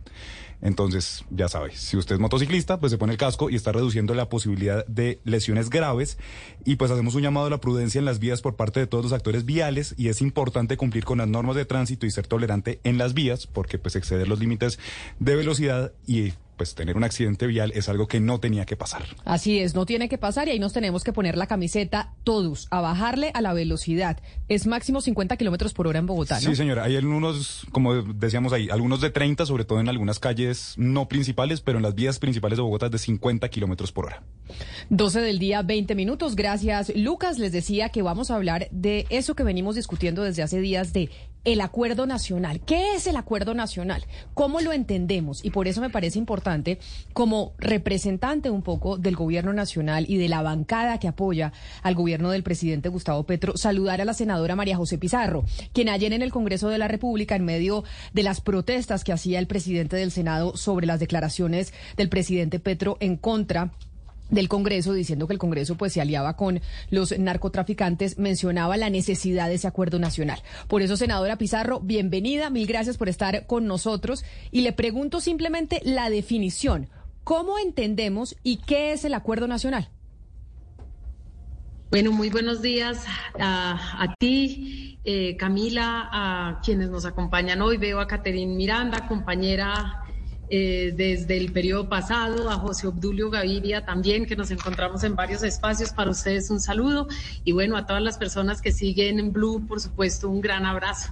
Pues bueno, el Acuerdo Nacional es una propuesta que creo que ha provenido de distintos sectores a lo largo de la historia eh, buscando llegar no a un acuerdo de élite, sino a un acuerdo real entre todos y a un, un, diálogo real entre todos los sectores de la nación colombiana para poder encontrar soluciones a los problemas que nos aquejan desde hace eh, décadas. Es decir, eh, pues por supuesto, eh, y esto ha tenido distintos nombres. Yo recuerdo a, a Álvaro Gómez Hurtado que hablaba de ese acuerdo sobre lo fundamental, precisamente después de ese eh, episodio con, eh, bueno, de secuestro eh, mi padre eh, y mi padre, pues por supuesto, y, precisamente ese secuestro dio pie a la posibilidad de un diálogo de paz con el M-19.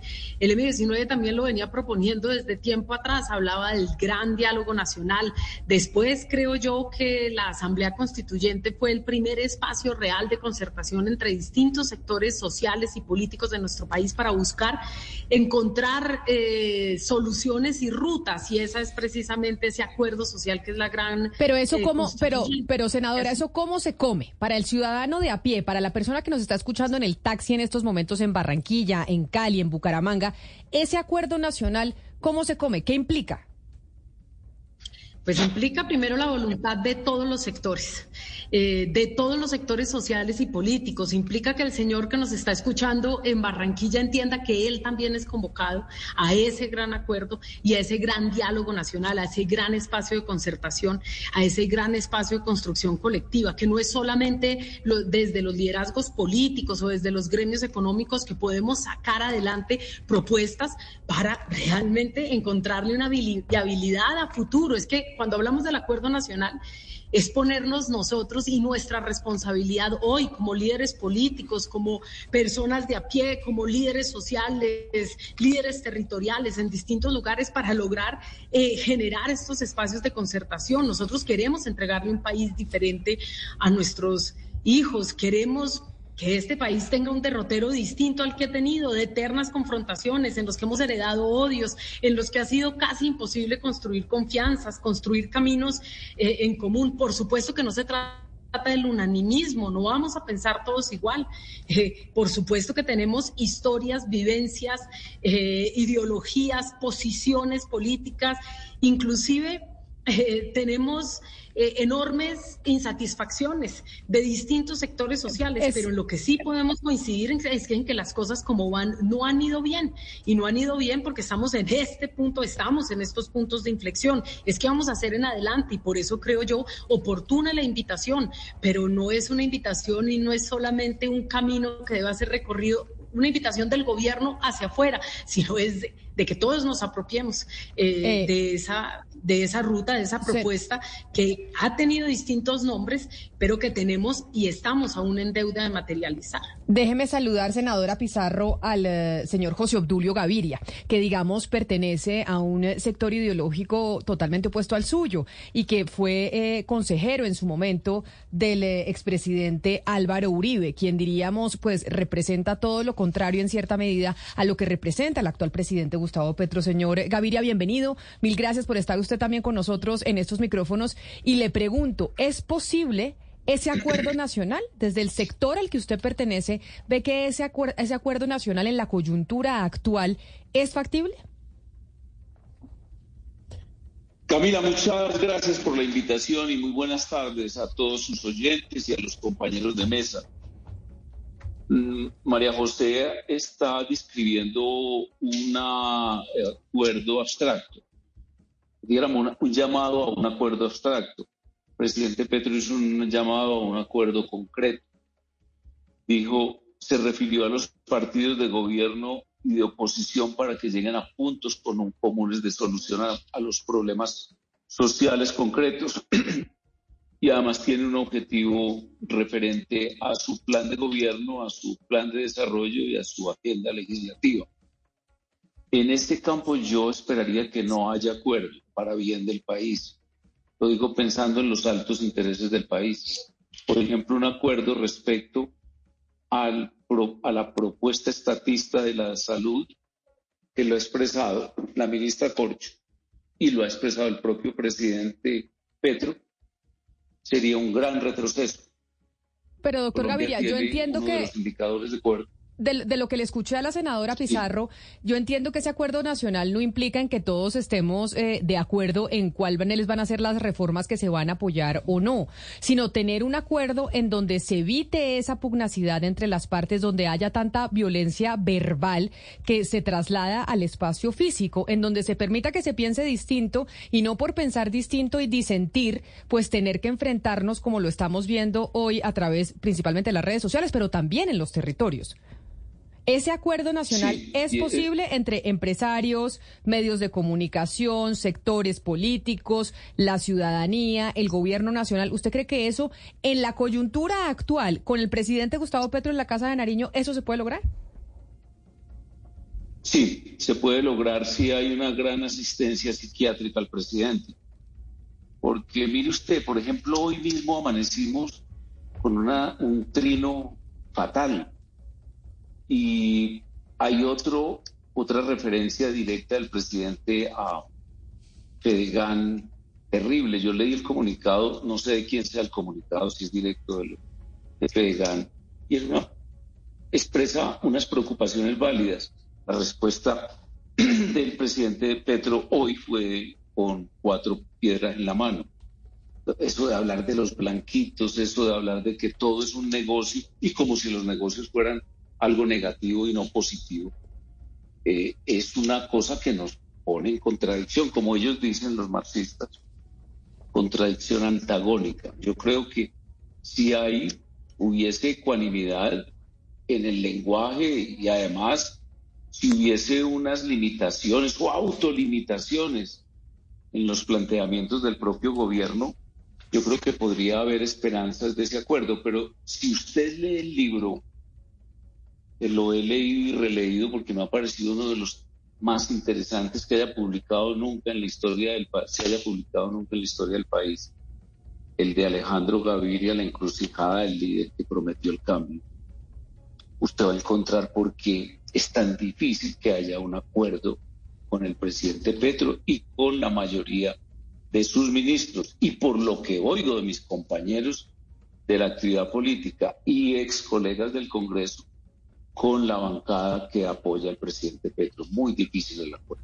En un principio, la representante de la Cámara por la Alianza Verde, Catherine Miranda, apoyó la candidatura del presidente Gustavo Petro y estaba en la bancada de coalición. Hoy la oímos mucho más crítica y, de hecho, representante Miranda, dándole la bienvenida, usted ha sido una de las que dice que, pues, es muy difícil con el gobierno actual lograr ese acuerdo nacional y que ese acuerdo nacional, según lo que ha interpretado usted, es que todos sigan lo que dice el presidente y su gobierno. Bueno, muy buenas tardes, Camila. De verdad, un gusto estar acá con ustedes. Saludo a María José, mi compañera, el año pasado, el año antepasado en la Cámara de Representantes, a José Obdulio, que también tuve la oportunidad de conocerlo en el Congreso.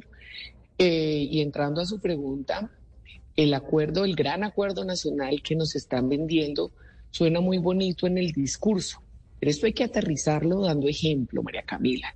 Y el ejemplo que estamos viendo no es de unidad, no es de respeto. Primero, para que este acuerdo nacional de verdad funcione, el presidente Gustavo Petro tiene que empezar a respetar la separación de poderes, tiene que entender que el Congreso de la República es un poder completamente autónomo, que los congresistas, nosotros también tenemos una legitimidad popular, de hecho mayor en votos que la que él tiene.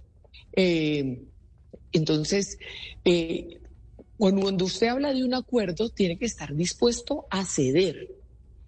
Y nosotros no vemos realmente una disposición por parte del gobierno a ceder en posturas. Eh, yo siento que acá tiene que haber un respeto profundo eh, construir en la diferencia y entender que la democracia se construye con diferentes voces. Y usted tiene que ceder ante un buen argumento. Y eso lastimosamente no lo hemos visto por parte del presidente y lastimosamente por parte de muchos miembros del pacto histórico. Así que yo veo muy difícil un acuerdo nacional. La pelota está hoy en la cancha del gobierno nacional y de la bancada del presidente. Eh, y creo que está en ellos realmente poder generar esos acuerdos, poder, digamos, tener una interlocución válida a través de los argumentos y no los atropellos como lo hemos venido viendo. Es muy bonito ver al presidente Gustavo Petro eh, señalando cada vez que, digamos, violentan a una persona de su corriente política, pero cuando lo hacen con otras personas, el silencio es abrumador y absoluto. Entonces, eh, hay que dar ejemplo. Y yo siempre estaré dispuesta a generar consensos, a trabajar con el que piensa diferente. Y creo que en eso consiste la democracia y es el papel que debemos tener nosotros en el Congreso de la República. La pelota está en la cancha de ellos. Entonces, bienvenido sea. Yo, yo, siempre estaré con la mejor disposición para trabajar con los acuerdos, pero entendiendo que hay que ceder ante un buen argumento. Y quiero saludar a nuestro último invitado ya eh, abrimos los micrófonos para nuestros compañeros de la mesa de trabajo, al senador del Partido Liberal, Fabio Amín, porque entiendo que en esa reunión que tuvieron con el expresidente César Gaviria, todos los liberales hablaron de este punto, del acuerdo nacional. Y el Partido Liberal, que es uno de los partidos tradicionales e importantes de la política colombiana, ¿se monta, senador Amín, a este tema del acuerdo nacional o también lo ven bastante etéreo y difuso desde su planteamiento en el... En el eh, en el Ejecutivo por parte del presidente. Hola Camila, muy buenas tardes para ti, para los compañeros invitados y por supuesto para los oyentes de Blue. Lo primero que hay que aclarar es que el acuerdo nacional no es de ninguna manera un acuerdo político y me gusta cuando todos describen la necesidad de que converjan los sectores sociales, gremiales, los medios de comunicación y por supuesto la ciudadanía. Aquí hay que dialogar y dialogar es sin imponer y hay que ceder frente a las ideas con argumentos. Yo lo que entiendo de la invitación a un acuerdo nacional es tratar los temas esenciales de país. El gobierno se eligió eh, con unas promesas de sacar adelante profundas reformas en los temas de salud, educación, laborales, pensionales y la reforma agraria y rural y se requiere, por supuesto, porque el Congreso, pero también todo el país tiene voces que no necesariamente se ponen de acuerdo. Se requiere una conversación que sea incluyente, que convoque y que permita sacar adelante lo que el gobierno propone, lo que el Congreso está dispuesto a discutir y a sacar y lo que la ciudadanía espera como que sea lo mejor para mejorar, por supuesto, la vida de todos los colombianos. Eh, senadora María José Pizarro, varias personas han cuestionado la voluntad del presidente Petro para lograr eh, dicho acuerdo cuando en sus declaraciones suele hacer comentarios que polarizan o que descalifican a sus contendores ideológicos o que incluso estigmatizan a personas, organizaciones, eh, a los congresistas, los señaló de ser amigos de los narcotraficantes, a los terratenientes de comprar votos o de promover la compra de votos, a los empresarios de querer tumbar al gobierno, por mencionar pues solamente algunos. Entonces, eh, en ese sentido, usted como parte de la coalición del gobierno y tan cercana al gobierno, eh, ¿qué diría sobre ese estilo del presidente al tiempo que llama a un acuerdo nacional? Pues bueno, lo primero eh, era dejar muy claro que en mi intervención anterior, porque tal vez eh, José Obdulio no me entendió muy bien, tú me preguntaste de dónde viene y cómo se cocina eso. Pues yo estaba dando algunos elementos. Por supuesto que ahora podemos entrar en materia. Eh, en segundo lugar, yo creo que el presidente no ha estado invitando únicamente a los partidos políticos, ha estado invitando a la sociedad colombiana en su más amplia expresión. Entonces aquí creo que es importante. Ahora, un acuerdo nacional no implica olvidar lo que ha sucedido en nuestro país históricamente. Al contrario, yo creo que es a partir de esas reflexiones y esas realidades que nosotros podemos encontrar esos mínimos básicos eh, para hacer viable la nación para poder aprender a relacionarnos de una manera diferente, eh, con un reconocimiento mutuo por las distintas historias, por lo que cada uno de nosotros ha aportado a la nación colombiana. Y es una realidad innegable y eso lo hemos visto en los últimos días. Verán ustedes eh, lo que sucedió justamente ayer con el ex senador Musa Besaile, eh, lo que acaba de suceder hoy, por ejemplo, con eh, el ex senador Arturo Char, es una realidad. Es una realidad que debemos enfrentar y debemos superar. Y ese es el gran reto. Nosotros no podemos vivir en un Estado que ha sido cooptado, permeado por las mafias o por la ilegalidad. Al contrario, tenemos que erradicar ese tipo de prácticas de nuestro quehacer posible para poder, de nuestro quehacer cotidiano en lo político para poder hacer posible y viable eh, la nación. Es decir, nosotros tenemos el deber de rescatar eh, la moral, de encontrar al interior de nuestra nación cuáles son esas virtudes, cuáles son esos mínimos para poder encontrar no solamente una forma de relacionarnos diferente, sino además encontrar caminos de concertación, es de poner las prevenciones, ¿sí? Porque aquí todos defendemos modelos de país distintos, pero tres fundamentales y concretas que nos permiten avanzar en ese acuerdo nacional, que es una deuda pendiente no de hoy, ni siquiera de nuestros padres, eh, la generación de, José Obdulio Gaviria, eh, ni, y que no lo lograron nuestros abuelos ni nuestros tatarabuelos.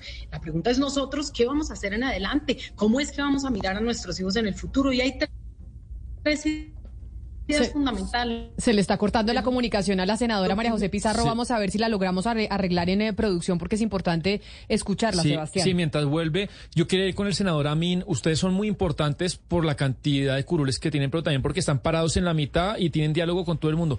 Quiero que nos ayude, doctor Amin, a qué es un acuerdo nacional y qué es lo que lo está obstaculizando que las personas cedan en la reforma de la salud, que las personas cedan en la reforma pensional, de manera concreta, ¿qué se debe hacer para que avance? Como porque saliéndose del discurso, sino en el día a día, ¿qué se debería hacer? Yo debo, debo, debo eh, resaltar la expresión de Camila cuando le hizo la pregunta a María José. Aquí lo que se requiere es la voluntad del señor presidente de la República, que es la voz de su gobierno. Y entonces, si el presidente lo expresa y así lo quiere, pues se inicia el debate de todo lo que se pretende sacar adelante como tema de país en un acuerdo nacional. Y eso requiere que sus ministros, eso requiere que su equipo de gobierno venga al Congreso y debata las reformas. No se impone, se abre una discusión y aquí, como se ha planteado, con las posiciones de los partidos, la representación de la ciudadanía, nosotros podemos sacar adelante la mejor, el mejor texto para cada una de las pretensiones reformistas que hay en los temas que hace algunos minutos mencioné. Claro que el partido está dispuesto y lo hemos hablado con el director único, lo hemos hablado con las bancadas. El gobierno tiene muy buenos amigos en el Senado Liberal, muy buenos amigos en la Cámara Liberal, pero de verdad que no se trata de nada distinto a que la discusión se surta en el escenario que es en las cámaras del Congreso de la República. Sí, eh, doctor José Tulio Gaviria, eh, usted hablaba eh, en el comienzo de su, en su respuesta anterior sobre el caso de, de Fedegan. Y le voy a preguntar la relación que van a jugar o qué papel van a jugar en esta en este acuerdo nacional que propone el gobierno del doctor Petro, eh, el papel de los gremios, y lo digo porque de los pocos gremios que desde un comienzo se sumaron al gobierno, digamos de alguna manera, fue Fedegan, precisamente eh, a través del, de su presidente, el doctor José Félix Laforí, que hace parte de la mesa de negociación de La Habana con el ELN. Pero el doctor Laforí propuso la creación de las brigadas solidarias ganaderas, y fue una propuesta que fue que contó el respaldo de todo el gremio ganadero y sin embargo el presidente de la República dice hoy que eso es incitar al paramilitarismo. De tal manera que uno vería que en este acuerdo nacional los pocos gremios que van a, que se sumaron al gobierno en un comienzo, el propio gobierno los está sacando de ese acuerdo. ¿Usted cómo analiza el papel de los gremios, doctor José Dulio, en ese acuerdo nacional que propone el presidente de la República?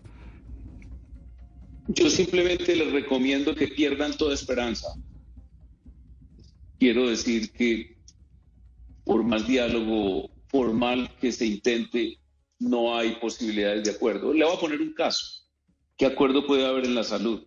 Un país que tiene el 98% de cobertura de salud, que por ejemplo en un ranking de las 10 entidades o instituciones hospitalarias desde el Río Grande en, el, en México, o sea, en Estados Unidos, hasta la Patagonia. Colombia tiene cinco porque hubo inversión privada. ¿Qué esperanzas pueden tener si el objetivo es estatizar el servicio de salud?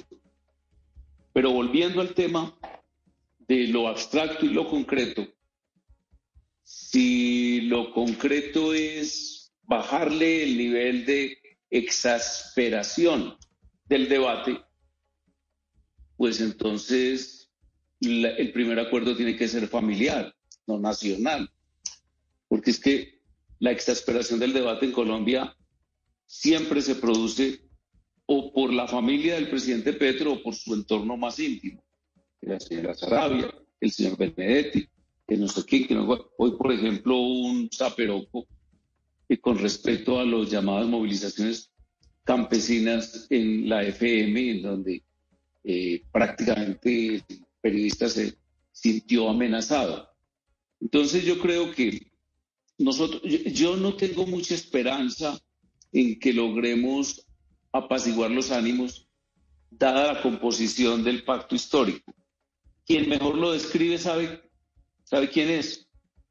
El hermano del presidente Luis Fernando Petro, Juan Fernando, Juan Fernando Petro, en la entrevista con la nena, con la nena Arrázaga. Él, describe el eh, pacto histórico como uno lo ve desde afuera. Entonces, la exacerbación la vamos a tener que seguir viviendo. Le quiero contar esto a ustedes que están en Bogotá. Yo estoy en Bogotá por pura circunstancialmente, pero vivo en Medellín permanentemente. Les quiero contar que yo nunca había visto el nivel de exacerbación. Nunca. Llevo, estoy desde el año 68 en política. Y mm, yo nunca había visto el nivel de exacerbación. ¿Cómo les parece que el grupo del alcalde y de su candidato montaron un periódico, el colombiano paralelo, mentiroso, para hacer eh, contra, hacer unas réplicas de la manera más absurda y que uno las recibe como ingenuamente, yo no soy muy ingenuo, yo ya tengo muchos años y he vivido mucha la actividad política, pero en el primer día caí en, y dije, ¿qué es esto? Y es que es un periódico el colombiano falso. Y por ejemplo, cualquier, yo soy uno de los más activos contradictores del alcalde y de su entorno, y entonces cualquier cosa que uno diga, primero recibe N número de insultos, pero 500 mil bots replican lo que uno dice. Ese es el mundo que estamos viviendo. Ahora, yo no me quejo. Esa es la, vida que a cada cual le corresponde. Yo sí quisiera, como dice eh, la senadora María José, que mi generación les hubiese dejado a ustedes, que son jovencitas, eh, una herencia distinta pero en buena parte es el escenario internacional. Usted dice, usted dice, Usted, usted dice, eh, doctor José Obdulio, que nunca había visto esta exacerbación política. Sin embargo, eh, yo pues recuerdo que esta polarización y esta falta de aceptar que el otro piense distinto empezó un poco en el gobierno del expresidente Álvaro Uribe. Digamos que el expresidente Álvaro Uribe y el presidente Gustavo Petro se parecen en una cosa y en que los dos eh, son líderes políticos que movilizan masas y tienen gente que los sigue sin realmente acudir a la razón y por eso yo le consulto es en qué está el expresidente Álvaro Uribe. Porque si hay un líder político que logra movilizar gente igual que lo logra el presidente actual, Gustavo Petro, es él. Y en este momento de ese llamado al acuerdo nacional, de ese llamado a sentarse a la mesa para sacar eh, de este país finalmente la violencia que tanto, nos tanto daño nos ha hecho, no se oye mucho esa voz fuerte del expresidente Uribe. ¿Por qué?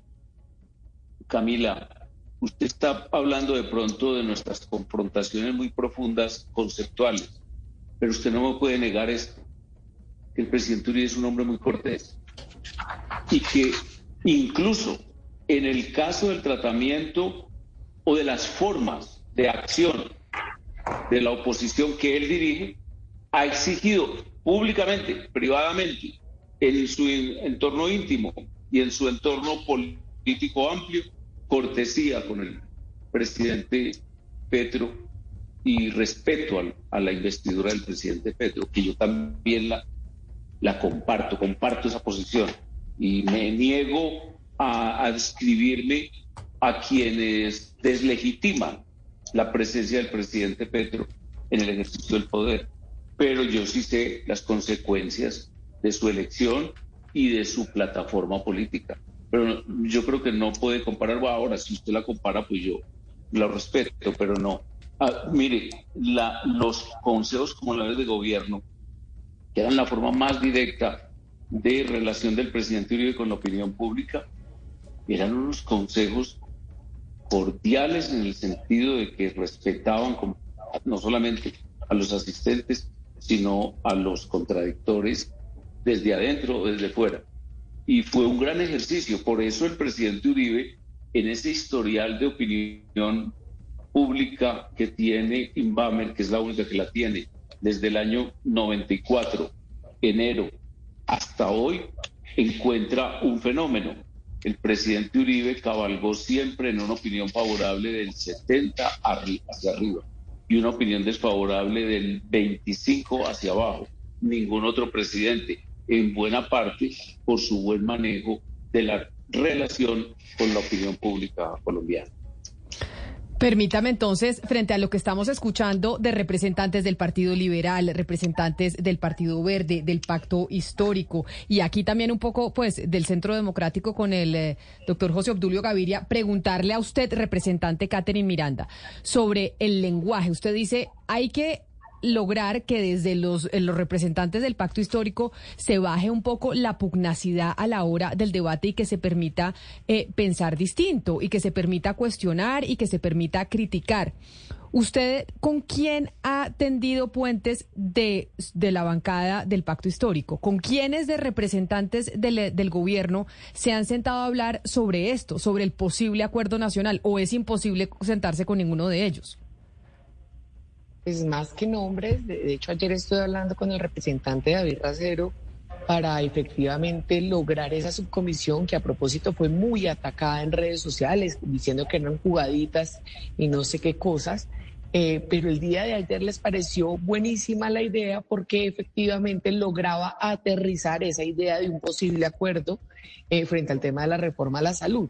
Sin embargo, yo le quiero decir, Camila, que no es posible que usted llegue al poder proponiendo un cambio, diciendo que todo lo de atrás, todo lo del gobierno Duque, Santos, Uribe era malo, que las relaciones entre, por ejemplo, Congreso y eh, gobierno nacional, eh, clientelistas, burocráticas, eran absolutamente cuestionables y que íbamos a cambiar esto. Y llegamos y hoy en el Congreso estamos viendo más de lo mismo. Varias personas ya han denunciado y hay procesos en la Corte Suprema de Justicia por temas de burocracia a cambio de votos en el Fondo Nacional del Ahorro. Entonces, si no cambiamos esas relaciones que realmente contaminan y corrompen eh, la forma de hacer política, pues no avanzamos para nada.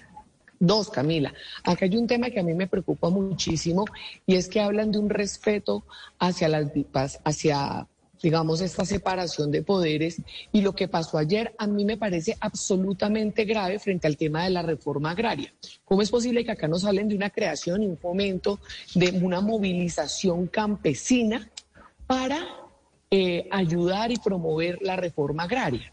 Entonces, cuando nos vamos más allá, la ministra hace unas declaraciones que a mí me asustan personalmente, cuando dices que la reforma agraria no va a ser pacífica. Entonces, estas movilizaciones son para qué? Para presionar al Congreso de la República, pero peor aún, con recursos públicos. Yo creo que este tipo de actuaciones tenemos que condenarlas, tenemos que salir a confrontar. Yo creo que no es posible hablar de acuerdos nacionales cuando por debajo de la mesa con decretos estamos viendo este tipo de actuaciones. Acá hay una clara separación de poderes, tenemos que entender eso como, como país, como Congreso entender que al Congreso no se le puede presionar y muchísimo menos con recursos públicos para movilizar los que les guste la reforma del presidente, que a propósito no conocemos, pero ya hay una marcha el 27 de septiembre, pero el país no conoce el texto. Entonces yo hago un llamado a que aterricemos ese llamado y es de, de acuerdo nacional a las cosas que de verdad son. O sea, no puede ser un discurso por un lado y ese tipo de decretos por el otro para presionar al Congreso de la República. Entendamos que tiene que ser el gobierno nacional. Algunas cosas les gustará, en algunas cosas perderá, pero en eso consiste la democracia. Y creo que ese es el llamado que yo le hago al pacto histórico, a, los partidos de oposición, que acá todos tenemos que ceder. Mire, Camila, que yo presidí las comisiones económicas eh, el año pasado y tal vez lo único que le ha salido al presidente Gustavo Petro eh, relevante en esto, en lo que lleva de presidente, es la reforma tributaria y el plan de desarrollo. ¿Y sabe cómo se construyó esto, Camila? Escuchándonos, cediendo. El gobierno perdió cosas durísimas. El gobierno quería meter el artículo de expropiación. Pero si eso, es así, representante Miranda, ¿usted cree que el gobierno ha dejado de tener la intención de oír a los otros y, de, y, que se ha venido en cierta medida radicalizando o no? Porque usted dice, hubo dos proyectos, reforma tributaria y plan nacional de desarrollo, y se logró en una gran coalición en donde nos oímos los unos a los otros. ¿Cuál fue el punto de quiebre? ¿Qué fue lo que pasó para que entonces ahora no se puedan estar escuchando y no se pueda seguir adelante con ese gran acuerdo nacional? El punto de quiebre surgió a raíz del artículo de la expropiación. Fue allí donde el presidente, en medio de un discurso frente al tema de tierras, eh, dijo que se rompía la coalición de gobierno. Eh, porque no, un poco no entendió que en medio de la discusión del plan de desarrollo, pues el artículo no se discutió eh, porque en esos momentos la estamos en una, en una pelea eh, estaba la, ministra Cecilia López en ese momento que no quería pasar ese artículo, la cambian a ella, sacan también al ministro de Hacienda, pero el florero de Llorente sin lugar a dudas fue ese artículo de expropiación express que a propósito yo denuncié porque la ministra fue a entregarme a mí un documento donde quería hacer expropiación express en 15 días y yo me negué como presidenta de las económicas a que esto se diera eh, en el, pues digamos, en el plan de desarrollo sin una discusión previa con los ponentes. Representante Miranda, dentro de lo que usted dice, pues ha, puesto sobre la mesa pues aspectos muy importantes y dentro de ellos está el conocimiento que tiene la ciudadanía de todo lo que se dice y todo lo que se hace en el Congreso. Y por eso le quiero preguntar a la senadora Pizarro sobre ese acuerdo nacional y cuál sería el papel de los medios de comunicación dentro de ese acuerdo nacional, porque para poder saber, para poder comunicar lo que pasa dentro del, Congreso, para poder saber de qué se está hablando, pues se necesitan los medios de comunicación. De acuerdo con ustedes, ¿cuál sería eh, ese papel de los medios de comunicación para el acuerdo nacional? Eh, María Camila, a mí me gustaría, eh, eh, digamos, plantear tres ideas que fue donde se cortó la comunicación, porque creo que ahí puedo desarrollar no solamente tu respuesta, sino a lo mejor eh, pues digamos, complementar o en algunos casos, pues por supuesto, contradecir algunas de las afirmaciones que aquí se han dado. Hay tres ideas que son fundamentales y que son muy concretas para avanzar en un acuerdo nacional y son esos mínimos sobre los que deberíamos estar de acuerdo. En primer lugar, es que debe haber una garantía universal a los derechos. No puede haber un acuerdo nacional si las amplias mayorías del país no pueden acceder a la educación eh, a una educación de calidad, si no podemos acceder a una salud de calidad, si no se puede reformar absolutamente nada para que las mayorías de este país, que son los empobrecidos, puedan tener un acceso digno a la salud, que puedan acceder a una vivienda, que puedan acceder a un trabajo y dejen de estar en esta, ojalá logremos superar los altos índices de informalidad que tenemos. Tenemos que modernizar el país. Ese es un segundo punto sobre el cual deberíamos estar de acuerdo, que pasa por la industrialización, que por supuesto pasa por la reforma agraria, porque la reforma agraria implica eh, solucionar el gran problema de nuestro país que nos ha llevado a guerras eternas, que es precisamente el problema de la tenencia de la tierra. Y como diría mi padre, tal vez el capitalismo democrático, es decir, no es, no es negarnos al capital, es cómo el capital puede también ser accesible para todas y todos. Y al final, el fin de la violencia. El fin de la violencia es un ingrediente fundamental, es decir, la solución al conflicto con la guerrilla, eh, eh, eh, la solución a distintos conflictos absolutamente degradados, a una guerra absolutamente degradada. Y aquí voy al punto, es que aquí también se asesinó y se masacró a toda una forma de pensar distinta en este país a quienes luchaban por la tierra. O sea, este país viene de unas dinámicas de violencia que se han degradado con el tiempo y que no hemos podido superar. Si nosotros no estamos de acuerdo en estos tres fundamentales, pues va a ser muy difícil. Entonces la pregunta es, eh, aquí el senador eh, el, perdón, el ex senador José Obdulio hablaba de la composición del pacto histórico. El pacto histórico está compuesto por gente que viene precisamente de esas luchas sociales y de esas luchas políticas que no fueron escuchadas y que fueron pero, pero y que puedo terminar de hablar porque yo creo que no interrumpí a nadie. Así que lo que creo eh, efectivamente es que esa es parte de la nación colombiana, somos parte de la nación colombiana, como ustedes, como Caterín, como el senador Fabio Amin, como distintos sectores de la sociedad, todos hacemos parte de la misma nación, no podemos negarnos los unos a los otros. No podemos negarnos los unos a los otros. Es que la negación es la que nos ha llevado a esto. Entonces, y entonces ahí vendría también, por supuesto, el papel eh, de los medios de comunicación. Nosotros esperamos que ustedes sean los grandes aliados porque es la forma de comunicarle a la sociedad una invitación que no es solamente para las élites políticas o para las élites sociales, es un, acuerdo del cual tiene que ser parte la sociedad colombiana. Nosotros no podemos tenerle miedo allí a la movilización social, ni siquiera podemos tenerle miedo a que nos confronten. Y por supuesto nosotros también podremos presentar nuestros argumentos y presentar nuestros argumentos no es una confrontación constante. Decimos es que aquí hay que moderar el lenguaje. Pues muy bien, todos tenemos que moderar el lenguaje porque yo recibo insultos cotidianos, gravísimos, amenazas de todo tipo, y yo no veo a nadie saliendo a decir gravísimo lo que sucede con la senadora María José Pizarro, y son ataques igual o más senadora, que ha recibido. No, es por interrumpir, es que quedan dos minuticos, imagínense, eh, estamos encantados de, la conversación, pero quedan dos minuticos y me parece importante la, pregunta de, cierre, no es por nada más, es que queda muy poco tiempo, y, la pregunta es para usted, entonces va, va a seguir con la palabra. Un acuerdo nacional consiste en ceder, como lo han dicho todos, porque si ustedes tuvieran el 100% de las curules, pues no se necesita ceder. Concretamente, ¿en cuál de todas las cosas con las que usted sueña, con las que usted pelea, está dispuesta a ceder para un acuerdo nacional? Me gustaría que cerremos esta conversación de parte suya. ¿En qué usted y el pacto histórico está dispuesto a ceder para que haya un acuerdo nacional?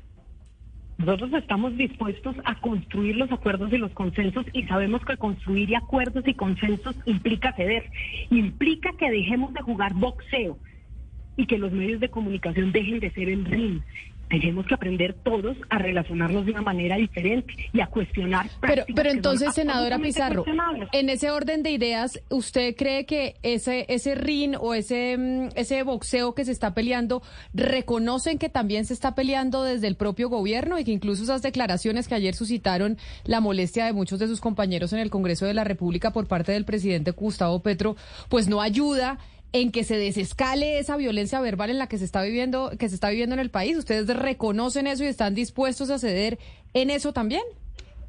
Precisamente, por eso ayer planteé en mi intervención lo que yo consideraba era la ruta a seguir. Aquí tenemos que dejar de, digamos, de, de hacer como si prácticas absolutamente corruptas no se hubiesen dado en el Congreso de la República. Tenemos que tener la capacidad de cuestionarnos Claro que sí, es que yo creo que el cuestionamiento del presidente fue un cuestionamiento histórico y fíjate cómo la justicia nos da la razón. Hoy con la decisión frente a Arturo Char y ayer la decisión de Musa Besaile, todos tenemos que cuestionar esto todos tenemos que consonar prácticas que deberían ser erradicadas de la política colombiana, como la extorsión a la que muchas veces son, sometidos los gobiernos para poder aprobar sus reformas. Eso también es una realidad. Así que sí, efectivamente, tenemos que dejar de jugar boxeo, tenemos que ponernos a construir una nación y es nuestra responsabilidad, porque parte por la nación que nosotros queremos heredarle a nuestros hijos. Y sí, yo sí trabajo por heredarle a mis hijos y a mis hijas y a la hija de Caterine eh, y a las hijas de nación un país distinto, porque no me gusta el país que heredé, por eso estoy en la política, porque me hizo daño, porque mi familia se murió en esto, porque hemos sufrido lo indecible todas y todos. Tenemos que superar esto, es nuestra responsabilidad política. La invitación, ¿quiénes? ¿Estamos todos dispuestos a ceder? ¿Estamos todos dispuestos a ceder? Esa es la pregunta. No solo el partido del gobierno, la nación colombiana está dispuesta a ceder, las élites están dispuestas a ceder. Pregunto yo, si eso es así, con esos tres mínimos básicos podemos avanzar sobre un acuerdo nacional y el papel de los medios de comunicación va a ser, vuelvo y repito, fundamental. Pues con esa pregunta que deja sobre la mesa la senadora María José Pizarro es que nos despedimos. ¿Estamos dispuestos a ceder? Todos en Colombia para lograr ese acuerdo nacional? ¿Está dispuesto a ceder el gobierno del presidente Gustavo Petro, su bancada? ¿Está dispuesto a ceder todos los partidos de oposición, los empresarios, la ciudadanía? ¿Estamos dispuestos a ceder en esta pugnacidad? Esa es la gran pregunta con la que nos quedamos hoy para saber si es posible o no ese acuerdo nacional, que busca o lo que plantea es que erradiquemos la violencia de nuestro país. Así llegamos nosotros al final de Mañanas Blue. Yo les quiero agradecer enormemente a nuestros invitados, al doctor José Obdulio Gaviria, a la representante de la Cámara de la Lanza Verde, Catherine Miranda, al senador del Partido Liberal, Fabio Amín, y a la senadora María José Pizarro por haber aceptado esta invitación, por haberle hablado a los oyentes a través de nuestro canal de YouTube de Blue Radio en vivo y a través de todas las frecuencias de Blue Radio en el país sobre qué significa este acuerdo nacional para que nosotros, los ciudadanos de a pie, podamos entender qué es lo que se está planteando con esa discusión. A ustedes gracias, sigan conectados con nuestros compañeros de Meridiano. A esta hora, en Blue Radio, las historias, las primicias, los personajes, la música y la tecnología en Meridiano Blue. Con Ricardo Ospina, Silvia Patiño y Octavio Sazo. Es la una de la tarde y dos minutos. Como siempre es un gusto seguir con todos ustedes aquí en Blue Radio. Estamos en Meridiano Blue. Hoy es miércoles 6 de septiembre. Los acompañamos en nuestras plataformas de video. Estamos en YouTube, estamos también en Facebook.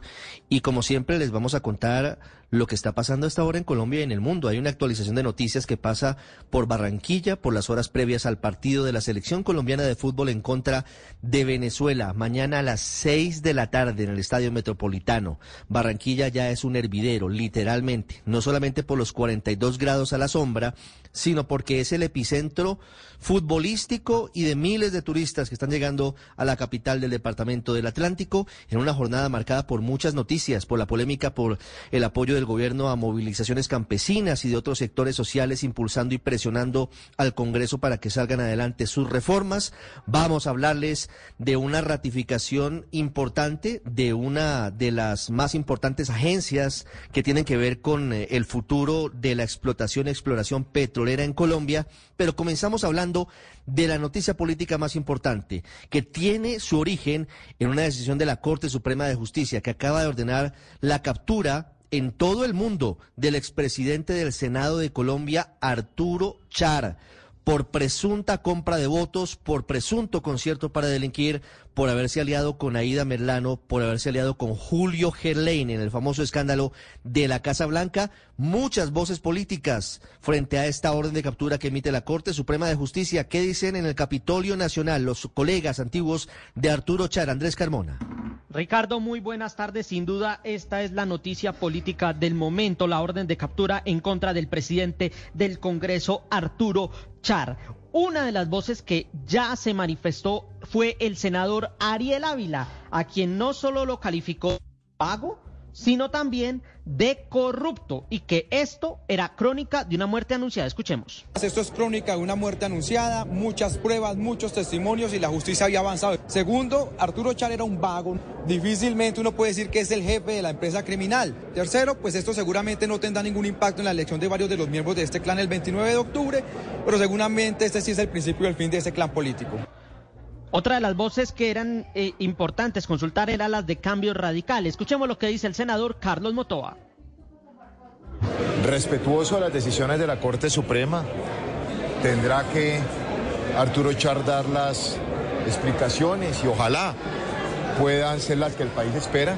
Pero también tengo que manifestar el sentimiento de eh, pesar con quien ha sido un buen colega, un buen compañero, un buen ser humano a quien conocimos. Ahí están las voces, don Andrés Carmona, desde el Congreso de Colombia ante esta determinación. La orden de captura internacional, esto se traduce en una circular roja que tendría que expedir Interpol, que seguramente será un saludo a la bandera porque Arturo Char tiene nacionalidad estadounidense, para que sea ubicado y traído a Colombia para que responda por esta medida de aseguramiento. Ahora, solamente un dato al margen, y es que, según las investigaciones, Arturo Char a pesar de lo que dice el senador Ariel Ávila de que era un vago en el Congreso, según el expediente, Arturo Char es quien busca a Ida Merlano, es quien busca a Julio Gerlain y es el que propicia el famoso pacto de la Casa Blanca para que se agregue a la fórmula de Aida Merlano a Lilibet Ginás para ir en sociedad con Aida Merlano, con la Casa Char, a través de la compra de votos y a través de esas actuaciones irregulares. Silvia, buenas tardes, 105. También hay noticias desde la familia presidencial, desde la familia del presidente Gustavo Petro. Hola Ricardo, buenas tardes para usted y por supuesto para todos los oyentes aquí en Meridiano Blues. Y señor, está trinando Juan Fernando Petro, el hermano del presidente Gustavo Petro, pidiéndole disculpas por las declaraciones que dio al programa Los Informantes y que generaron toda una tormenta en las últimas horas y en los últimos días. La primera con respecto a un supuesto síndrome de Asperger que podría padecer el presidente Gustavo Petro y la otra sobre cerca de un millón de votos que se habrían conseguido, dice en esa entrevista Juan Fernando Petro, después de una serie de visitas en las cárceles, en el Magdalena Medio y en el Urabá antioqueño. Santiago, ¿qué más dice este hilo de Twitter del hermano del presidente Petro? Hola Silvia, muy buenas tardes. Y las dos cosas que además hay que decirlo tuvo que sería responder el propio presidente Gustavo Petro y desde la presidencia en las últimas horas, pero sabe que nos quedamos esperando el hilo, Silvia, porque eh, fue lo que anunció el señor Juan Fernando Petro en ese primer trino en el que dice lo siguiente. Eso, le iba a decir, como la nos frase. Estamos esperando el hilo. seré breve. Y fue breve. Abro y, hilo y puso, y puso el hilo, pero nos dejó picados porque solamente puso un mensaje.